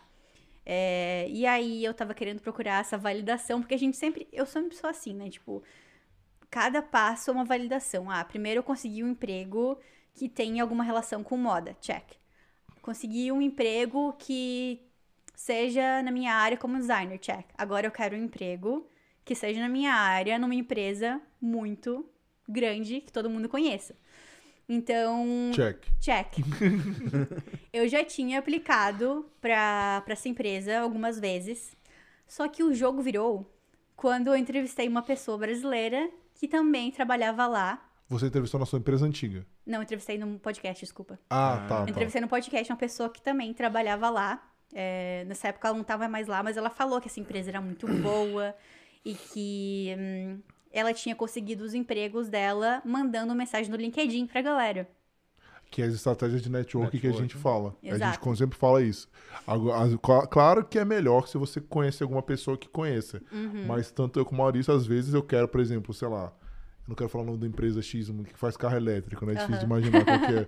Aí eu, eu sempre tive vontade de entender um pouquinho melhor. Você vai lá e manda uma mensagem. Aham. Entendeu? Não necessariamente pedindo, pelo amor de Deus, não mandem pedindo emprego, mas manda assim: olha, eu vi que você trabalha X, eu sou um gerente de projetos, no nosso caso aqui, eu vi que você é um gerente de projetos lá também, é uma indústria que eu não entendo. Vamos fazer um coffee chat para a gente trocar uma experiência? Eu falo um pouco Sim. da minha empresa, não sei se me interessa ou não. Você pode me falar um pouco disso para entender? Então é isso, é uma conversa que a gente está tendo aqui agora, trocando experiência. É uma coisa. Eu não sei porque as pessoas têm tanto medo de, de fazer network. É, eu acho que assim, no começo eu até mandei algumas, mas não tive resposta e achava que tava atrapalhando, sabe? Então acho que a gente tem muito isso de achar que tá atrapalhando e para de mandar. Mas não é assim, você vai mandar pra 50 e uma vai responder, sabe? E, mas não foi por causa dessa pessoa que, exatamente, tipo, diretamente por causa dela que eu conheci. O que eu me aproveitei dela foi a dica que ela deu. E, e aí eu fui conversando com ela, claro, obviamente. E aí eu falei, ah, tem essa vaga aqui, vou aplicar. Aí eu mandei pra várias pessoas do RH e mandei pra gerente do setor Você mandou a mensagem. a mensagem do LinkedIn. E eu Tá. já tinha aplicado nos, no LinkedIn, no Indeed, de forma tradicional. Só que o que eu geralmente falo nas, nessas mensagens do LinkedIn, quando depois de eu já ter aplicado no site deles, eu falo assim: é, Olá, tudo bem? Tenho experiência com X, eh, sou tal coisa. Ah, já apliquei pelo site, mas gostaria de saber qual a forma melhor de ah, chegar até você. Algo assim. E aí a pessoa respondeu, a gerente respondeu falando: Nossa, que coincidência, eu tava olhando seu currículo hoje. Ah, que legal. E aí, depois que eu fui contratada, ela falou que as únicas pessoas contratadas, porque do mesmo cargo sou eu e mais outra pessoa, que é minha dupla, nós somos as únicas que mandam, mandamos mensagem para o LinkedIn. E essa pessoa que mandou mensagem no LinkedIn é nativa, então não é coisa de imigrante. Tipo assim, todo mundo faz isso. Não. É, então, eu tenho vários comentários aí que você tá falando. Um, um que, é, que é legal pra discussão, que é falar o seguinte, né? Eu vejo que isso é uma coisa que eu não sei se o Maurício tem uma opinião sobre isso também, é agora a gente conversar. Porque, normalmente, quando você manda mensagem pra pessoal de RH ou recrutador, é muito difícil conseguir uma resposta. Sim. Então, é uma das estratégias que a gente usa, a gente fala, pô, talvez o seu por ser alguma coisa específica e não ter tantos profissionais, pode ter sido uma estratégia boa. Mas a gente fala para mandar pessoas que estão na posição que você gostaria ou que poderiam ser seu chefe. Uhum. E se receber não, faz parte do jogo. Claro. Você vai receber. Não. E o que você, você falou, outro ponto relacionado a, a sua chefe falou que só você e a outra pessoa fizeram isso. Isso é muito importante, porque mostra vontade. O canadense adora quem mostra vontade. Ele fala: olha, ela veio atrás de mim, viu a vaga, fez o dever de casa dela. Isso conta demais. E é um erro bobo que as pessoas não fazem. Aí, assim, até uma dica pro pessoal, né? Quem, quem tá aplicando e tem o LinkedIn Premium, por exemplo, né? Ali, às vezes, aparece o nome do, do, de quem tá é, colocando a vaga, postando a vaga. O né? hiring manager, né? É o hiring Interessante. manager, né? Não sabia disso. Então, assim, cara, aplicou, já pega, mens pega manda mensagem, ó. É, apliquei, é, dá- explica quem você é, né? E, ó, é, by the way, eu apliquei já pra vaga tal, não sei o quê. Por quê? Pra você se mostrar lá pro cara, né? Porque o cara vai receber uma pilha de. de Você tem de que se inscrição. destacar, você tem que se destacar no É. meio da multidão. E uma coisa, só falou só cuidado com esse negócio do referral também, que é importante, é o seguinte: algumas empresas, a gente falou de referral, falou de se mostrar, Uhum. que às vezes, por exemplo, você não falaria com o de RH, falaria com outra pessoa, talvez uma designer. Uhum. Talvez através dessa você conseguir, poderia conseguir um referral. Só que o que acontece? Algumas empresas, se você aplicar, a minha é assim: se aplicou para vaga, eu não consigo fazer mais nada. Ah, entendi. Nada, porque o sistema me bloqueia. Eu só consigo fazer, que é o seguinte, eu tenho que falar, olha, Que eu falo pro pessoal que quer meus referrals, ó, vai na minha empresa.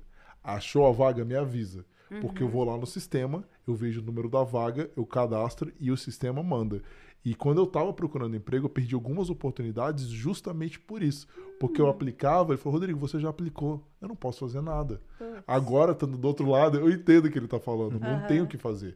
E, e às vezes é ruim pra pessoa, até a gente tem a Natália aqui na empresa dela. Ela ajuda quando acontece, porque ela sabe como que direciona e-mail. Por exemplo, ah, você aplicou pra vaga X, ela vai, ele ajuda numa boa, mas qual que é o problema? Se tivesse sido por ela, ela ganha um bônus. Aham. O bônus é considerável se a pessoa for contratada. Então, se você fizer isso, às vezes você perde. Muitas pessoas querem dar o referral porque é dinheiro. É. Tem empresas de tecnologia que pagam 5 mil dólares por uma contratação. Então, assim, é sempre bom conversar com as pessoas antes, porque você é, é de interesse dela também dar o referral. É por isso que o network é importante, né? Por isso que é importante. Com certeza. Tem várias empresas que pagam pela contratação, várias. Então as pessoas ficam com medo de fazer isso, falam, caramba, gente, tem pessoas que querem. Até a gente tem uma amiga que trabalha num banco que ela falou, ela manda mensagem, Rodrigo, pelo amor de Deus, me manda gente aqui, eu tô desesperado, porque quero fazer um extra aqui, me manda. Imagina um banco quantas pessoas contratam. Nossa. Eles querem dar o referral, mas é claro que eles vão dar para umas pessoas que estão preparadas e tal, não vai mandar qualquer um. Ah, Entendeu? Eu Então, acho que lá não tem isso, não. Mas deve, tem, tem só pra, pelo que eu vi, né, pra costureiras. É. Porque é o que mais precisa, né? É o chão de fábrica, né? É. E aí, se você indica, eu acho que sim, eu acho que ganha um percentual, mas não sei pra escritório, não. E Mas co- enfim. Conta um pouquinho como é que você achou nome, ah, essa pessoa que, que te contratou lá. É, Foi por acaso ou você já sabia mais ou menos? Então, eu tava sempre ligada no LinkedIn, nas vagas que estavam aparecendo, né, dessa empresa. E foi muito legal eu conhecer essa brasileira que já tinha trabalhado lá. Porque aí depois que eu apliquei, e aí ela falou: Ah, você vai conversar com uma amiga minha hoje, então validou de novo, né? É, E aí a gente tinha amigos em comum. É, Eu, essa brasileira, que também já tinha trabalhado lá, e essa gerente. E aí apareceu no, no feed, eu acho, que apareceu no feed, no feed do LinkedIn mesmo, ela falando que tava procurando alguém pra essa vaga. Ah. Mas eu já tinha visto, né, que já que tava aberta a vaga, etc. E Quantas foi assim. entrevistas foram depois que você foi? Nossa, nunca fiz tantas entrevistas com uma empresa, foram várias. Empresa Mas grande, assim, né? foi uma, de novo, uma por telefone com o RH, fazer uma filtragem.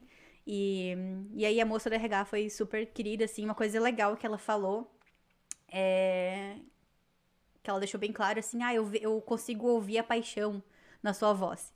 E uma coisa que eu sempre falo é assim, é, muitos perfis de carreiras de moda, até internacionais, falam assim, não escrevam no currículo que você é apaixonado por moda, porque parece muito fútil. Mas existe uma grande diferença entre mostrar que você. e escrever que você é apaixonado por moda e demonstrar que você é apaixonado por moda. Então você tem que realmente querer aquela vaga e assim mostrar, falar ali sua. com, com bastante excitement, né? Falar com bastante. ah, assim, paixão por aquilo que você faz, mesmo, mesmo por aquilo que você quer. Então ela falou isso e aí, beleza. Aí passei nessa entrevista com a RH. E aí depois veio a entrevista com a gerente, que é aquela que eu mandei mensagem no LinkedIn, que era a entrevista mais importante. Que aí essa foi um- uma hora e meia, a gente falando sobre coisas técnicas. E, e aí uma coisa que ela falou que é legal, que o meu chefe também indiano falava, que é aquilo assim, é você pode escrever um currículo lá com coisas técnicas, mas na hora da entrevista, se você não fala as coisas técnicas, assim, eles conseguem saber se você sabe realmente fazer aquilo que você colocou no currículo ou não. Porque quando você faz entrevistas, é muito importante você falar vários termos técnicos. Por exemplo, em moda. Ah, ah, eu sei fazer tech pack, eu consigo, sabe citar nomes tipo de coisas, de vocabulário de moda durante a entrevista. Ele, esse meu chefe aí antigo, ele Fer- ferramentas, né? Que você É. vai usar no seu trabalho. também, ele falava muito que não tem como mentir isso É. sabe? Na hora da, ali da entrevista. Se a pessoa sabe como é que é o processo de criação, ela sabe. Não tem como ela estudar isso e aprender rapidão e ir pra entrevista. Então, ela falou na entrevista isso. Ah, porque você tá falando vários termos técnicos, eu consigo saber que você sabe como fazer esse trabalho. E, e aí, depois dessa entrevista, eu tive várias entrevistas com as pessoas que eu ia trabalhar. Mas, assim, não, não era mais a principal já, era só pra conhecer realmente o time. Mas você assim, ainda não estava contratada. Não estava contratada. É. Isso é interessante, né? Na verdade, acho que talvez você já tivesse mentalmente, É. né? Eles estavam ali só para, sei lá, os testes finais, alguns ajustes, né? É, eu já vi muito acontecer isso aqui, é, é justamente para para ver se o seu time vai é, gostar de você, né? Porque o gerente gostar é uma coisa, mas e aí o time, como é que o time vai vai vai te ver chegando, né? Então, né, eu no Brasil eu tinha isso, já vi acontecer aqui também, né? Então a gente avaliava também quem tá chegando pela, pelo time. O time tinha que ter o aval do time também. Isso é muito importante. Né? Mas eu acho que no fundo também tem um lado de que eles queriam contratar essa pessoa, essa, eu, essa vaga, fechar essa vaga até uma data X, que era daqui a um mês, sei lá. E aí a forma deles também prolongarem um pouco esse Ah, processo era tipo, ah, tu vai fazer entrevista com fulano daqui a uma semana, sabe? Mas era uma vaga nova ou você estava repondo alguém? Era, Era uma vaga nova. Ah, entendi. Uhum. Tá. Já- a minha dupla já tinha sido contratada. E, e aí, aquele, aquela coisa, depois fiquei sabendo que minha chefe também tava de férias, sabe? Aquilo Ah. que eles estavam querendo, assim, pro- prolongar um pouquinho. O processo seletivo aqui é uma novela. É, uma novela. É uma novela. A gente Quanto sabe. tempo demorou no total, assim, o processo ah, seletivo? eu acho que foi um mês, mais ou menos. mês. Até que é rápido, É né? padrão, né? É. Sim. Foi rápido. Mas foi muito legal. Eu tava viajando, tava de Hum. férias. A gente tava lá na Califórnia, primeira viagem pra Califórnia. Ah. Hum. Tava dirigindo lá pelas estradas de Malibu e aí eu recebo a ligação. Aí ficou, ficou coisa de cinema, assim. Eu falei, gente, estão me ligando, estão me ligando. Foi muito legal. E aí você tá há quanto tempo nessa empresa já? Há uns três meses. Nossa, é bem recente, Sim, então. é bem recente. E você tá gostando? Como que é o trabalho que você faz Eu lá tô- comparado com as outras experiências? É uma coisa bem nova, eu nunca fiz nada parecido com isso. Ah, de novo, né? Tá aberta a coisas diferentes. Porque também é um caminho de você entrar na empresa que você quer e depois Subir. trocar para outro É. setor. E lá eu já tinha visto bastante a galera no LinkedIn que trabalhava lá, que eles dão muita oportunidade de trocar de setor. Muitas pessoas que eu olhei o perfil ficavam um ano em cada vaga. Então eu pensei, caramba, se eu quiser trocar para outra área, não vai ser tão difícil assim. E aí, agora eu tô fazendo não tanto a parte de design, mas mais uma parte de negociação e de desenvolvimento de matéria-prima. De novo, lá do começo da minha carreira, que Legal. eu trabalhei com matéria-prima. E aí, agora eu faço mais a parte de trims, que são aviamentos. Tudo que não é tecido numa peça. Então, é uma- um trabalho um pouco mais técnico, de negociação com fornecedores e organização ali, né, do, da, da biblioteca de, de aviamentos, digamos assim. E foi muito importante pra mim, porque eu realmente estava procurando um emprego que tivesse mais qualidade de vida, que eu não, que não me sugasse tanto criativamente e que eu pudesse chegar em casa depois e trabalhar no meu podcast e trabalhar nos meus projetos pessoais. É, então, tô curtindo pra caramba esse emprego. Eles são bem focados, assim, nessa questão de saúde mental. Tem vários programas lá dentro de tira folga, de não trabalhar. Então, tô curtindo pra caramba. Não, legal, você falou um ponto bom que a gente queria conversar muito com você também. Primeiro, parabéns, né? Acho que sua carreira é bem vitoriosa, assim, tudo que você foi fazendo, você Obrigada. conseguiu, é bem legal, é bem inspirador. Espero que a galera que esteja assistindo, que queira ir para a área de moda, assim, que sirva de, sirva de exemplo, com certeza. Mas fala um pouco do seu podcast, como que surgiu em toda essa sua trajetória aí? Você mencionou algumas vezes, mas como, como que foi a ideia? Como que você começou? Então, é, quando eu trabalhava lá nessa primeira empresa como estilista, os desenhistas dessa empresa, que era um setor gigantesco, ouviam muito podcast, especialmente o Nerdca- Nerdcast naquela época, isso há 10 anos atrás, eu acho que era. E aí eu tinha meio que preconceito contra podcast, né? Não, coisa de nerd, não gosto. Aí o Pietro, meu marido, começou a ouvir podcast, assim, acho que no início da pandemia, sei lá, nesse Mas, período naque- aí. mas era naquele formato mais clássico que era só áudio, né? No início, né? É. Que quando começou, o podcast raiz mesmo era, Era só áudio, áudio. né? Sim. Aí o Pietro começou a ouvir muito e ele falou: tem que ouvir, tem que ouvir, começa a ouvir. E aí eu comecei a pesquisar podcasts que eram de mulheres, né, do Brasil.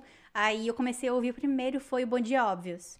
Nossa, eu me apaixonei, eu virei a louca do podcast. Aí tinha podcast pra tudo. A gente até hoje tem podcast pra ouvir em casal, podcast pra ouvir sozinho, podcast pra se maquiar, eu, podcast pra se maquiar, né, podcast, podcast pra caminhar. Eu tenho podcast pra tudo. Então eu tenho vários podcasts favoritos. O Ca- O Carreiras do Canadá é um deles. E, E aí eu comecei a sentir aquela vontade de conversar com pessoas da moda ou criativas em português. Porque, como eu falei, uma coisa que eu sentia muita falta, que eu não tinha aqui no Canadá e que eu tinha no Brasil, era essa conexão com o colega de trabalho. E nessa empresa anterior, eu não tinha muita conexão, porque as pessoas eu acho que eram de backgrounds muito diferentes, idades diferentes. Não conseguia criar uma conexão. Mas aí eu agora eu vejo, né, eu ouço pessoas falando que é possível. E nessa empresa que eu tô hoje, assim, é muito legal. A galera é muito, muito, tipo, gente fina. E até a minha parceira é youtuber também. Então legal. a gente troca ideia sobre isso, então tá sendo muito legal. E, e aí, enfim, comecei a ficar com essa vontade de conversar com a galera de novo. E decidi criar uma moda na mochila para conversar com esse pessoal. E no começo eu lembro que eu até não imaginava que existiam tantos brasileiros que trabalhavam com moda fora do Brasil. Então, eu coloquei moda na mochila, claro, o nome porque eu pensei que é, eu já iria querer falar sobre vida no exterior, mas também porque eu pensei, a ah, mochila pode significar aprender, então vai ser uma coisa meio genérica. Viagem, pode Viagem, significar várias coisas. É, né? vou começar entrevistando os meus amigos. Uh, o primeiro episódio foi com uma amiga minha que ela se mudou de, do Rio de Janeiro para Jaraguá do Sul e para trabalhar comigo lá, né? E aí ela contou como é que foi se mudar de um, uma cidade solar para uma cidade fria. E aí foi nessa pegada assim, né? Eu comecei o podcast com pessoas que moravam no Brasil mesmo e que eram meus amigos para eu treinar um pouco. E uma curiosidade também, o nome Moda na Mochila é porque o meu irmão, quando foi fazer o um intercâmbio lá pra, pra Irlanda, ele começou um blog, ele fez, sei lá, quatro posts nesse blog chamado Lima na Mochila, que é o nosso sobrenome. e aí eu gostei muito desse nome e eu fiquei indignada que ele nunca continuou. Eu falei, quer saber, eu vou usar Moda na Mochila. aí, assim, surgiu o podcast. E aí eu comecei, até no, no, início a descrição do podcast era que eu iria entrevistar pessoas que eram das áreas de moda, design e arte. Porque realmente não achava que tanta gente trabalha com moda que eu ia encontrar tanta gente. Mas foram passando-se alguns meses e eu comecei a encontrar muita gente que trabalha com moda fora do Brasil, brasileiros, né? Como que você achou? Que essa é uma pergunta. Eu... Como que eu acho? Então, primeiro eu comecei com as pessoas que eu conhecia, aí depois recebi indicações.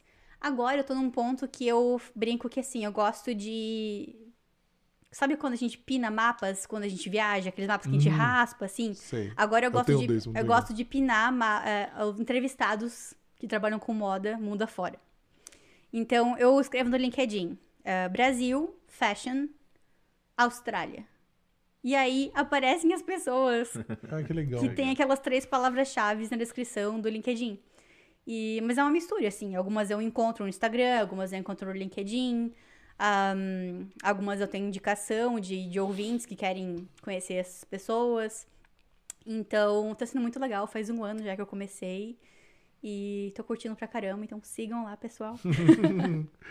Não, muito legal. É sempre bom, né? Essa troca de informação com profissionais de diferentes lugares do mundo. Eu não tenho a menor ideia, por exemplo, como que seria... Como que é a moda no Japão. Então, essa troca de experiência. Falta do Japão. Falta do Japão. Não entrevistei ninguém do Japão.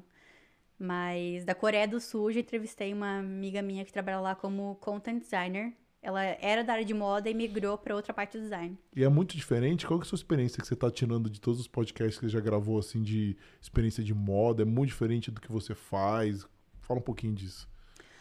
Uma coisa que, de experiência própria, que eu percebi aqui no Canadá, é muito pelo fato também de que eu trabalhava no Brasil, de uma, uma empresa que era, como eu falei, quase totalmente produzida lá. Então eu tinha muito contato com a fábrica, né? E aí quando eu vim aqui pro Canadá, as primeiras empresas que eu trabalhei, aquela anterior, era tudo feito na Ásia. Então isso foi uma coisa bem nova para mim, que era tudo feito lá.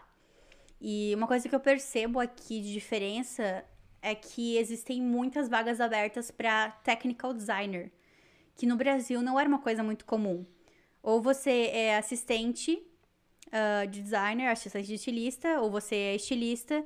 E aqui parecem que existem essas vagas que são do mesmo nível, só que são de um, conhecimentos diferentes, né? Então, eu percebi que tinham muitas vagas aqui dessa parte de technical designer. Então, na empresa anterior, por exemplo, depois a gente acabou contratando, então tinha eu que era designer de moda e tinha a pessoa que era technical designer. Então ela fazia mais a parte de técnica mesmo, de conversar com fábrica sobre coisas específicas, e eu cuidava mais da parte estética, né? Então isso foi uma coisa diferente. Mas, assim, uma coisa legal que eu aprendi com o podcast também, que eu quero passar essa mensagem, que existem muitas possibilidades dentro da moda, né? Porque eu tô conversando com uma menina que também tá aqui no Canadá e ela acabou de se formar em fashion business. E aí ela comentou comigo que no Brasil ela estudou administração, mas ela acha que se ela tivesse estudado moda no Brasil, ela ia ter estudado design de moda. E aí ela não ia gostar tanto, porque ela sempre gostou mais das partes de business. Uhum. Então, ela não teria escolhido, ela falou que ela não teria escolhido um curso no Brasil que fosse de negócios de moda, ela teria escolhido design de moda. E aí aqui no Canadá existem esses diversos tipos de de faculdades, né, de colleges específicos para cada área, e ela falou que curtiu pra caramba essa parte de fashion business.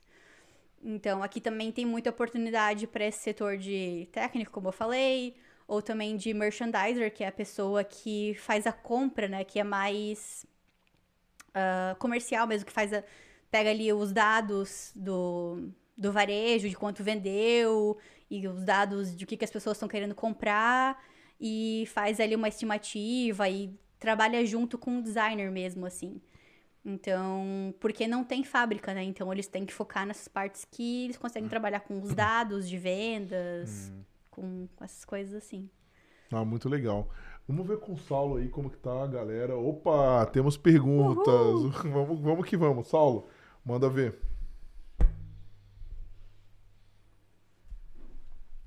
Estamos aqui hoje com o Saulo. Esse é um, ele é um grande apoiador aqui nosso do canal. Obrigado sempre, Saulo, por estar aqui com a gente. Imagina, eu que agradeço, Rodrigo. É, temos várias perguntas aqui, viu, Mariana? Pessoal parabenizando. e muito bacana a sua história. E a primeira pergunta aqui da Michelle Alves, nossa fã aqui do, do canal, tá sempre com a gente. Ela é, tá querendo saber a respeito do mercado de roupas infantis. Você comentou um pouco sobre isso no, na live aqui com a gente. Você consegue é, falar um pouquinho assim, se realmente é, tem poucas empresas canadenses, a maioria vem de fora, como que é isso aqui? Tem muita diferença disso para o Brasil, daquela experiência que você teve lá no Brasil? Então, é, eu sempre falo que lá no Brasil eu vim nesse polo têxtil, né? Então tinha muitas oportunidades, muitas empresas também do setor infantil. E é aquele negócio, né? A gente fica na nossa bolha brasileira, de moda brasileira, e como eu falei, eu nem pesquisei empresas de moda nenhuma aqui. E apesar de terem, de, de não ser o setor mais forte, o infantil, existem empresas sim. Tanto que essa empresa que eu trabalhava antes é, eles não têm representantes, eles trabalham com o distribuidor, e o distribuidor que vende os produtos deles é só focado no mercado infantil. Então lá, quando a gente vai entrando né, no, em outros segmentos, eu aprendi, eu descobri várias outras marcas de infantil que são feitas aqui na América do Norte, no Canadá, nos Estados Unidos. Então, existem possibilidades, sim. É, e é, foi incrível, porque eu achei que não tinha oportunidade nenhuma, né? Mas, mas existem oportunidades, sim. Bacana. Uh, o Leandro Antunes, ele quer saber qual seria a maior diferença da moda canadense para a moda brasileira, na sua opinião. A moda canadense, uma coisa legal também de falar de, de assim, fazer uma propaganda por você ser imigrante, né? É, esses dias eu ouvi no podcast uma coisa muito legal de você falar que ser imigrante é o seu superpoder. O que o meu argumento que, que eu uso, assim, tanto para mim, para o meu mindset, digamos assim, e para entrevista, se alguém perguntar, é o seguinte: o Brasil é um país continente, né? Como falam. Então, nessa empresa que eu trabalhava no Brasil, eu criava produtos para o Brasil inteiro, para regiões quentes, frias, um, que são mais estampadas, menos estampadas, mais coloridas, menos coloridas. Então, isso é um ponto positivo do designer brasileiro. Então, acho que é legal falar isso em entrevista se você quer falar, se te perguntarem se você vai ter dificuldade de criar é, para um país frio, você pode falar isso, né? Então, mas claro, a moda brasileira ela é muito mais colorida, estampada, num geral, porque é um país tropical, né? É, aqui no Canadá, como eu falei, é mais focado. Os setores mais fortes são os setores de Um, outerwear de athleisure também, que são essas marcas de um, roupas esportivas, roupas casuais, né? O, até o pessoal brinca que o canadense não liga muito pra moda, né? É, então, você falou um ponto que é engraçado, né? Que eu até é, tem vários memes, assim, que brincam, né? Porque no Brasil, né, a pessoa vai pro shopping, né? Aí a pessoa se arruma toda, coloca não sei o quê. Aham. O canadense vai pro shopping de pijama. Acordou, bota uma pantufa ali e vai, né? E isso é legal porque, assim, no Brasil... Até algumas pessoas sentem isso, né? As pessoas reparam mais uma na outra, que ela tá vestindo Sim. ou não. Aqui no Canadá, cara, eu acho que até se você chegar no shopping pelado, o cara vai nem, nem liga ali pra você, né? Não reparam, mas quando você É. tá usando uma roupa legal, tu é elogiado o caminho todo. Ah, que legal, vou saber É, disso. a- eu até sempre falo disso, a mulherada aqui na América do Norte, de longe, assim, elas falam, que linda tua saia, que lindo teu cabelo. E até os caras também, se você tá usando uma camiseta legal, com uma estampa legal, eles falam, pô, cara, que massa tua blusa e tal, não sei o quê. E é é uma blusa mesmo, né? Sem, sem segundas intenções ou sem nenhum. Isso, isso eu acho legal. É Sim. verdade mesmo, ele achou realmente bonito. Exato. E, mas uma- tem uma hum, stylist do Brasil que eu adoro, que é a Thaís Farage, e ela fala sempre que mesmo você não fazendo uma escolha, você tá fazendo uma escolha. Então é meio que isso que eu associo com a moda canadense, sabe? É, eu me adaptei, assim, com esse estilo dos canadenses de se vestirem, é, porque parece que eles estão sempre preparados pra fazer uma trilha, pra, pra caminhar, sabe? Sempre com tênis, uma coisa mais casual. Então, eu acho que, assim, tem uma intenção ali, sabe? Não é que eles não se preocupam completamente com a moda. Claro, tem gente que vai de pijama pro, pro mercado, mas eu vejo muito, quando- depois que eu mudei pra Toronto, eu fico muito observando as meninas torontonianas que usam legging com uma meia por cima e um boné e um tênis. Não sei se você consegue imaginar essa Não, mulher que eu tô falando. Uma meia branca por cima assim, da legging. No Brasil, eu acho que eu acharia isso horrível. Mas eu, como eu tô vendo isso aqui muito, eu falo, caramba, que descolado, sabe? É uma coisa que eu até brinco, assim, o pessoal fala do frio, né? Uma coisa que eu falo, acho que a roupa que mais protege do frio é uma mini saia, porque uma vez eu vi a menos 30 uma garota de mini saia. Eu falei, não, tem que ter alguma coisa especial nisso aí. Então, brincadeiras à parte, vamos lá, Saulo, continua. É, a nossa próxima pergunta é em relação às skills. Mariana, quais skills que você considera assim importantes para essas pessoas que, que trabalham na área de, de moda aqui no mercado canadense? Tem alguma diferença das skills do Brasil? Eu acho que tudo que eu usava no Brasil eu consegui aplicar pra cá. Mas uma coisa que conta muito é essa questão do vocabulário, né? Você se dedicar a aprender. Então, além de procurar um emprego na área ali que tivesse uma relação, eu sempre assistia muitos canais do YouTube que eram de moda, que falavam sobre até mesmo costura, sabe? Pra aprender do, do detalhe ali. Então, isso me ajudou pra caramba também.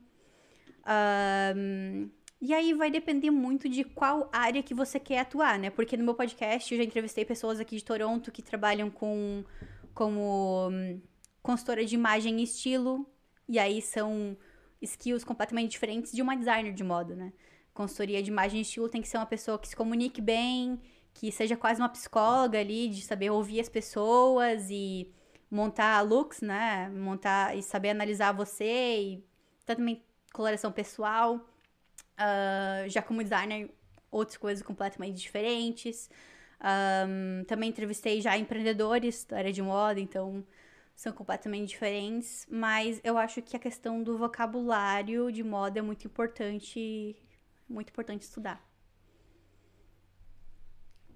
Certo. É, você até comentou sobre consultora de estilo, né, e de imagem, coloração pessoal. Tem uma pergunta aqui da, da Renata. Ela quer saber se isso é uma área forte aqui no Canadá, se tem espaço, assim, no Brasil isso está bem ah, em alta, né? Isso também está acontecendo aqui no Canadá? Você sabe um pouquinho dessa área? Sim, isso tá muito em alta no Brasil. Eu até entrevistei uma pessoa daqui de Toronto, até quem sabe vocês entrevistem ela um dia, a Paula Engesser. É, saiu essa semana o episódio. E também vai lançar outro episódio ah, no mês que vem com a Clau Matos, que também é consultora de imagem e estilo. Então, elas trabalham de forma independente. Ah, antes disso, a Paula trabalhava em lojas uh, como personal shopper. Ela trabalhou por anos assim, dessa forma. Então, mas ambas, as duas, elas estão voltando mais pro público de imigrantes mesmo, de, canade... de brasileiros que moram aqui no Canadá. É... Não trabalham tanto com canadenses, mas acho que seja possível também, porque trabalhar com personal shopper, por exemplo, né, como a Paula trabalhava. Então, se vocês quiserem conferir lá e mandar perguntas para Paula também sobre isso. Uma pergunta que eu fico curioso, assim, é uma consultora de imagem estilo, a pessoa contrata ela para ela aprender a se vestir, assim, ou, se, ou depende da situação? Também. O que uhum. mais ela faz?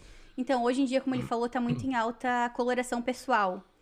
Que é. Eu não sou especialista nisso, tá, gente? Tá, não, beleza. Mas. Um... A gente menos ainda. É basicamente. Eu tô curiosaço assim, aqui. É como as cores que você tá usando, tipo, aqui no busto e na, na sua maquiagem e na sua camiseta, refletem no seu rosto.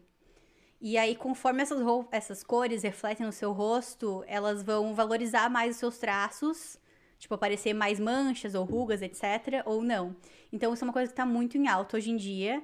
E tem várias pessoas fazendo aqui no Canadá agora, eu tô descobrindo, né? Eu não sabia de nenhuma, mas depois que eu conheci uma, a gente vai conectando a rede, né? Você abriu uma outra bolha aí, né? E foi entrando, né? É, então, é. então a Paula ela faz isso, a parte de coloração pessoal, que aí cada pessoa ela faz essa análise e cada pessoa tem uma cartela específica que é com base uh, num estudo sobre a natureza, sobre as estações.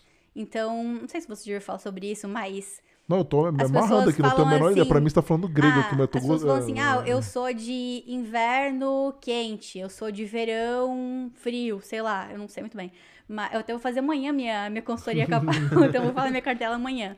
E aí você tem uma gama de cores, você recebe uma gama de cores numa cartela, tipo um Pantone, assim, tipo aquelas tintas de tinta, sabe quando você escolhe uhum, tinta? Sim. Que são boas para sua pele. Então, é, esse é um dos serviços que, as, que muitas consultoras de imagem e estilo hoje em dia oferecem. Mas, tirando isso, também elas fazem toda essa questão de conversar com você, como eu falei, uma psicóloga, e entender quem é você, que imagem que você quer passar, e ajudar você a escolher essas roupas. Elas também fazem uh, essa parte de detox do guarda-roupa que é tirar coisas que não funcionam, mas não estilo reality show, que tipo, é. ah, joga tudo fora, etc. Mas assim, com carinho mesmo uhum. e conhecer sobre a pessoa. É, também faz serviço de personal shopper, de ir na loja com a pessoa e comprar coisas que são, que são boas. Mas eu, eu nunca quis trabalhar com essa área. Interessante, né? É tem a ver com moda, obviamente, né? Mas é, é, diferente, né? É, é uma das possibilidades, por isso que eu falo, tipo, existem várias possibilidades na moda. E até no meu, no meu Instagram do podcast, eu coloquei ali nos destaques todos os setores que eu já entrevistei. Então, fotografia, consultoria de imagem e estilo, styling, que é outra coisa completamente diferente, que trabalha mais com a parte de uh, editoriais de revista.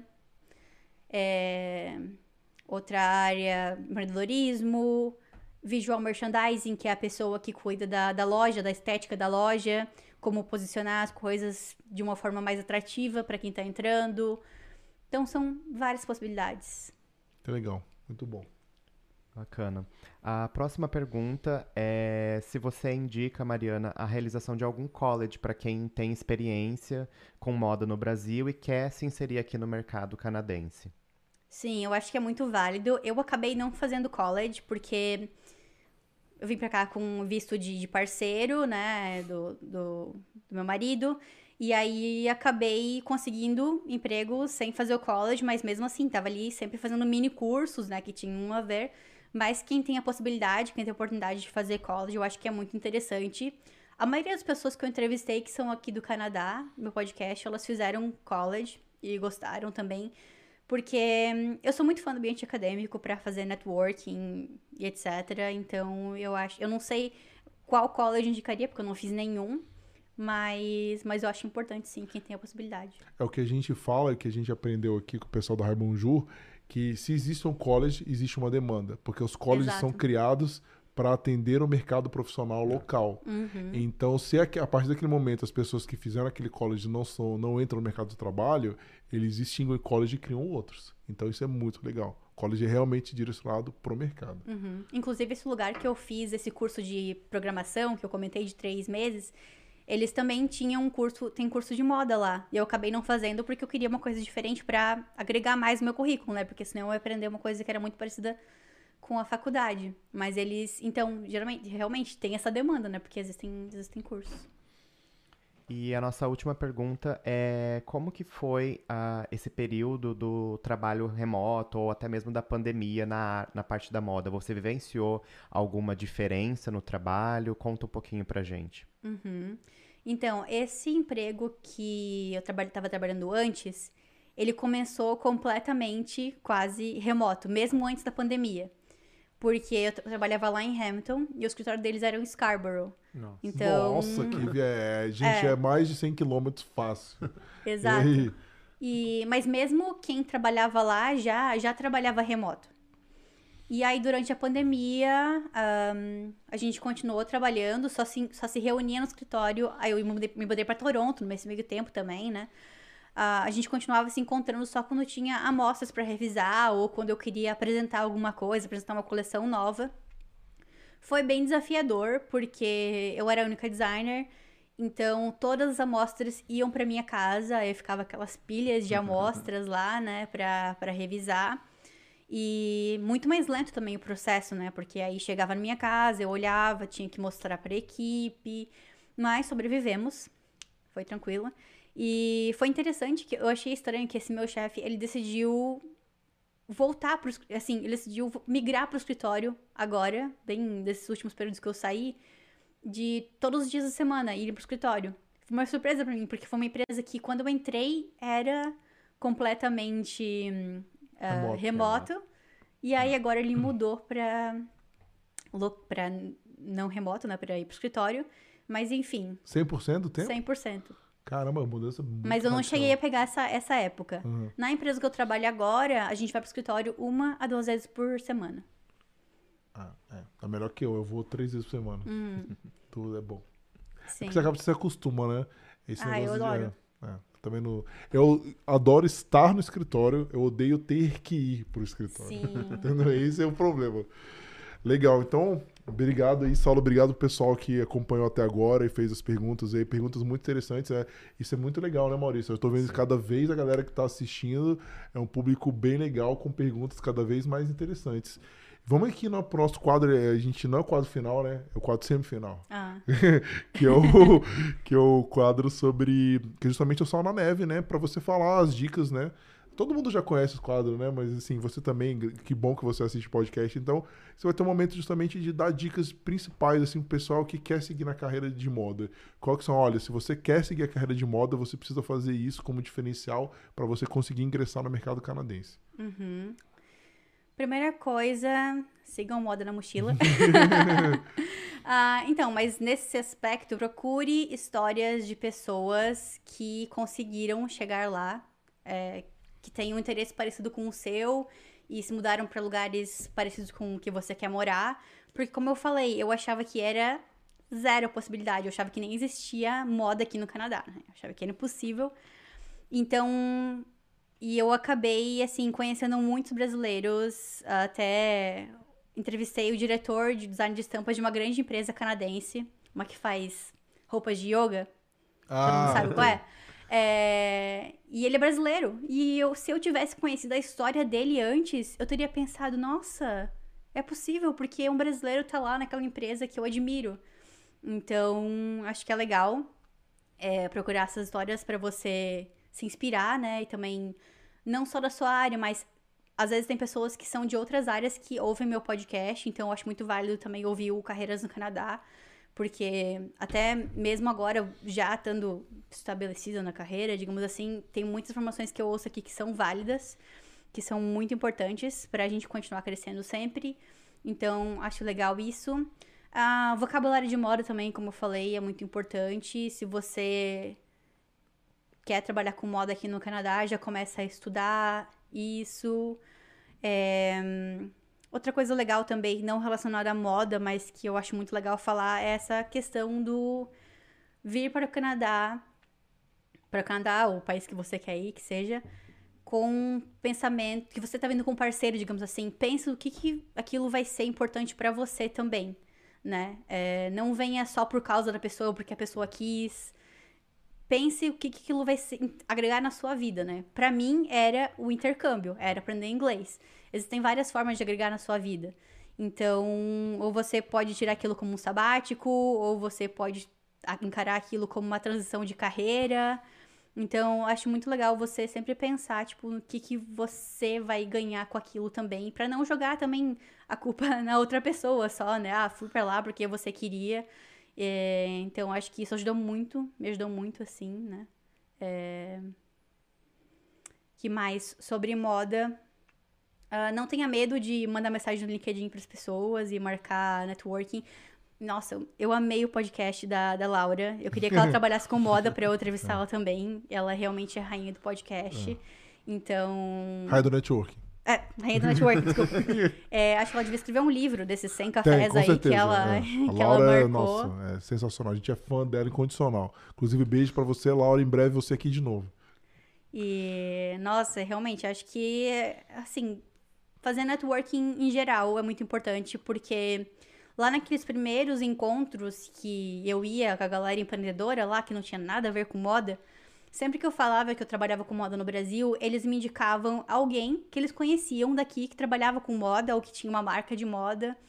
Então, acho muito importante, independente de qual área que você trabalhar, não ter medo de mandar mensagem, pedir para conversar.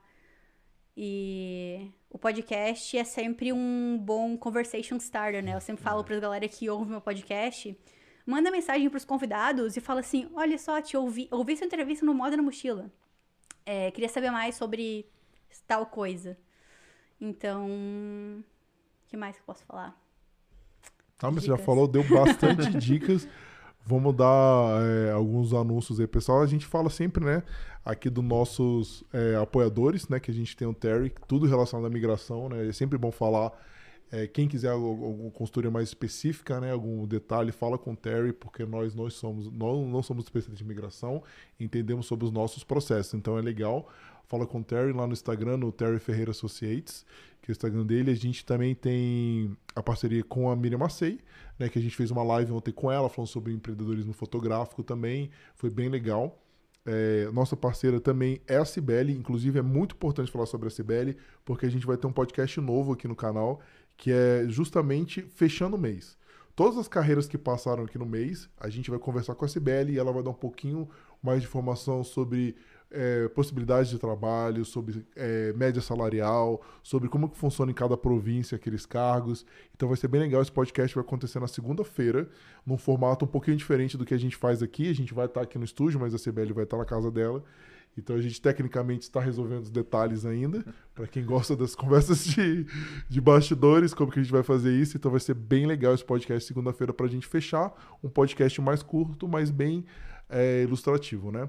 E para fechar a nossa parceria, a gente tem a nossa agência, que é a agência Solim, também. Então, quem quiser, até a gente está conversando aqui com a, com a Mariana, né? Que de repente, né, como ela já tem experiência em podcast, também pode vir ajudar outros podcasts também.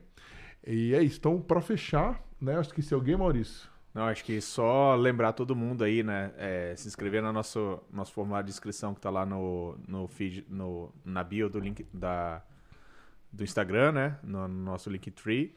É, se inscrever no canal, né? Ativar o sininho lá para receber as notificações. Então, uma campanha agora, é, pessoal? Muito importante, esquecendo a campanha. Campanha Carreiras no Canadá 1K. Até antes de começar o podcast, a gente estava com 9, 400, 989 Faltavam 11 inscritos, então ajudem a gente. Gente, faltam 9 inscritos. Pra gente conseguir. 9, não, desculpa, 11 inscritos pra gente conseguir o, o mil seguidores aí, para começar a monetização do canal. Então, quem tá assistindo até agora, dá uma ajuda na gente aí. A gente vai tentar conseguir até segunda, falta pouco, estamos quase lá. É importante. Então, vamos aqui para o nosso momento final, né? Que agora é esse momento final, que é o momento de jabá.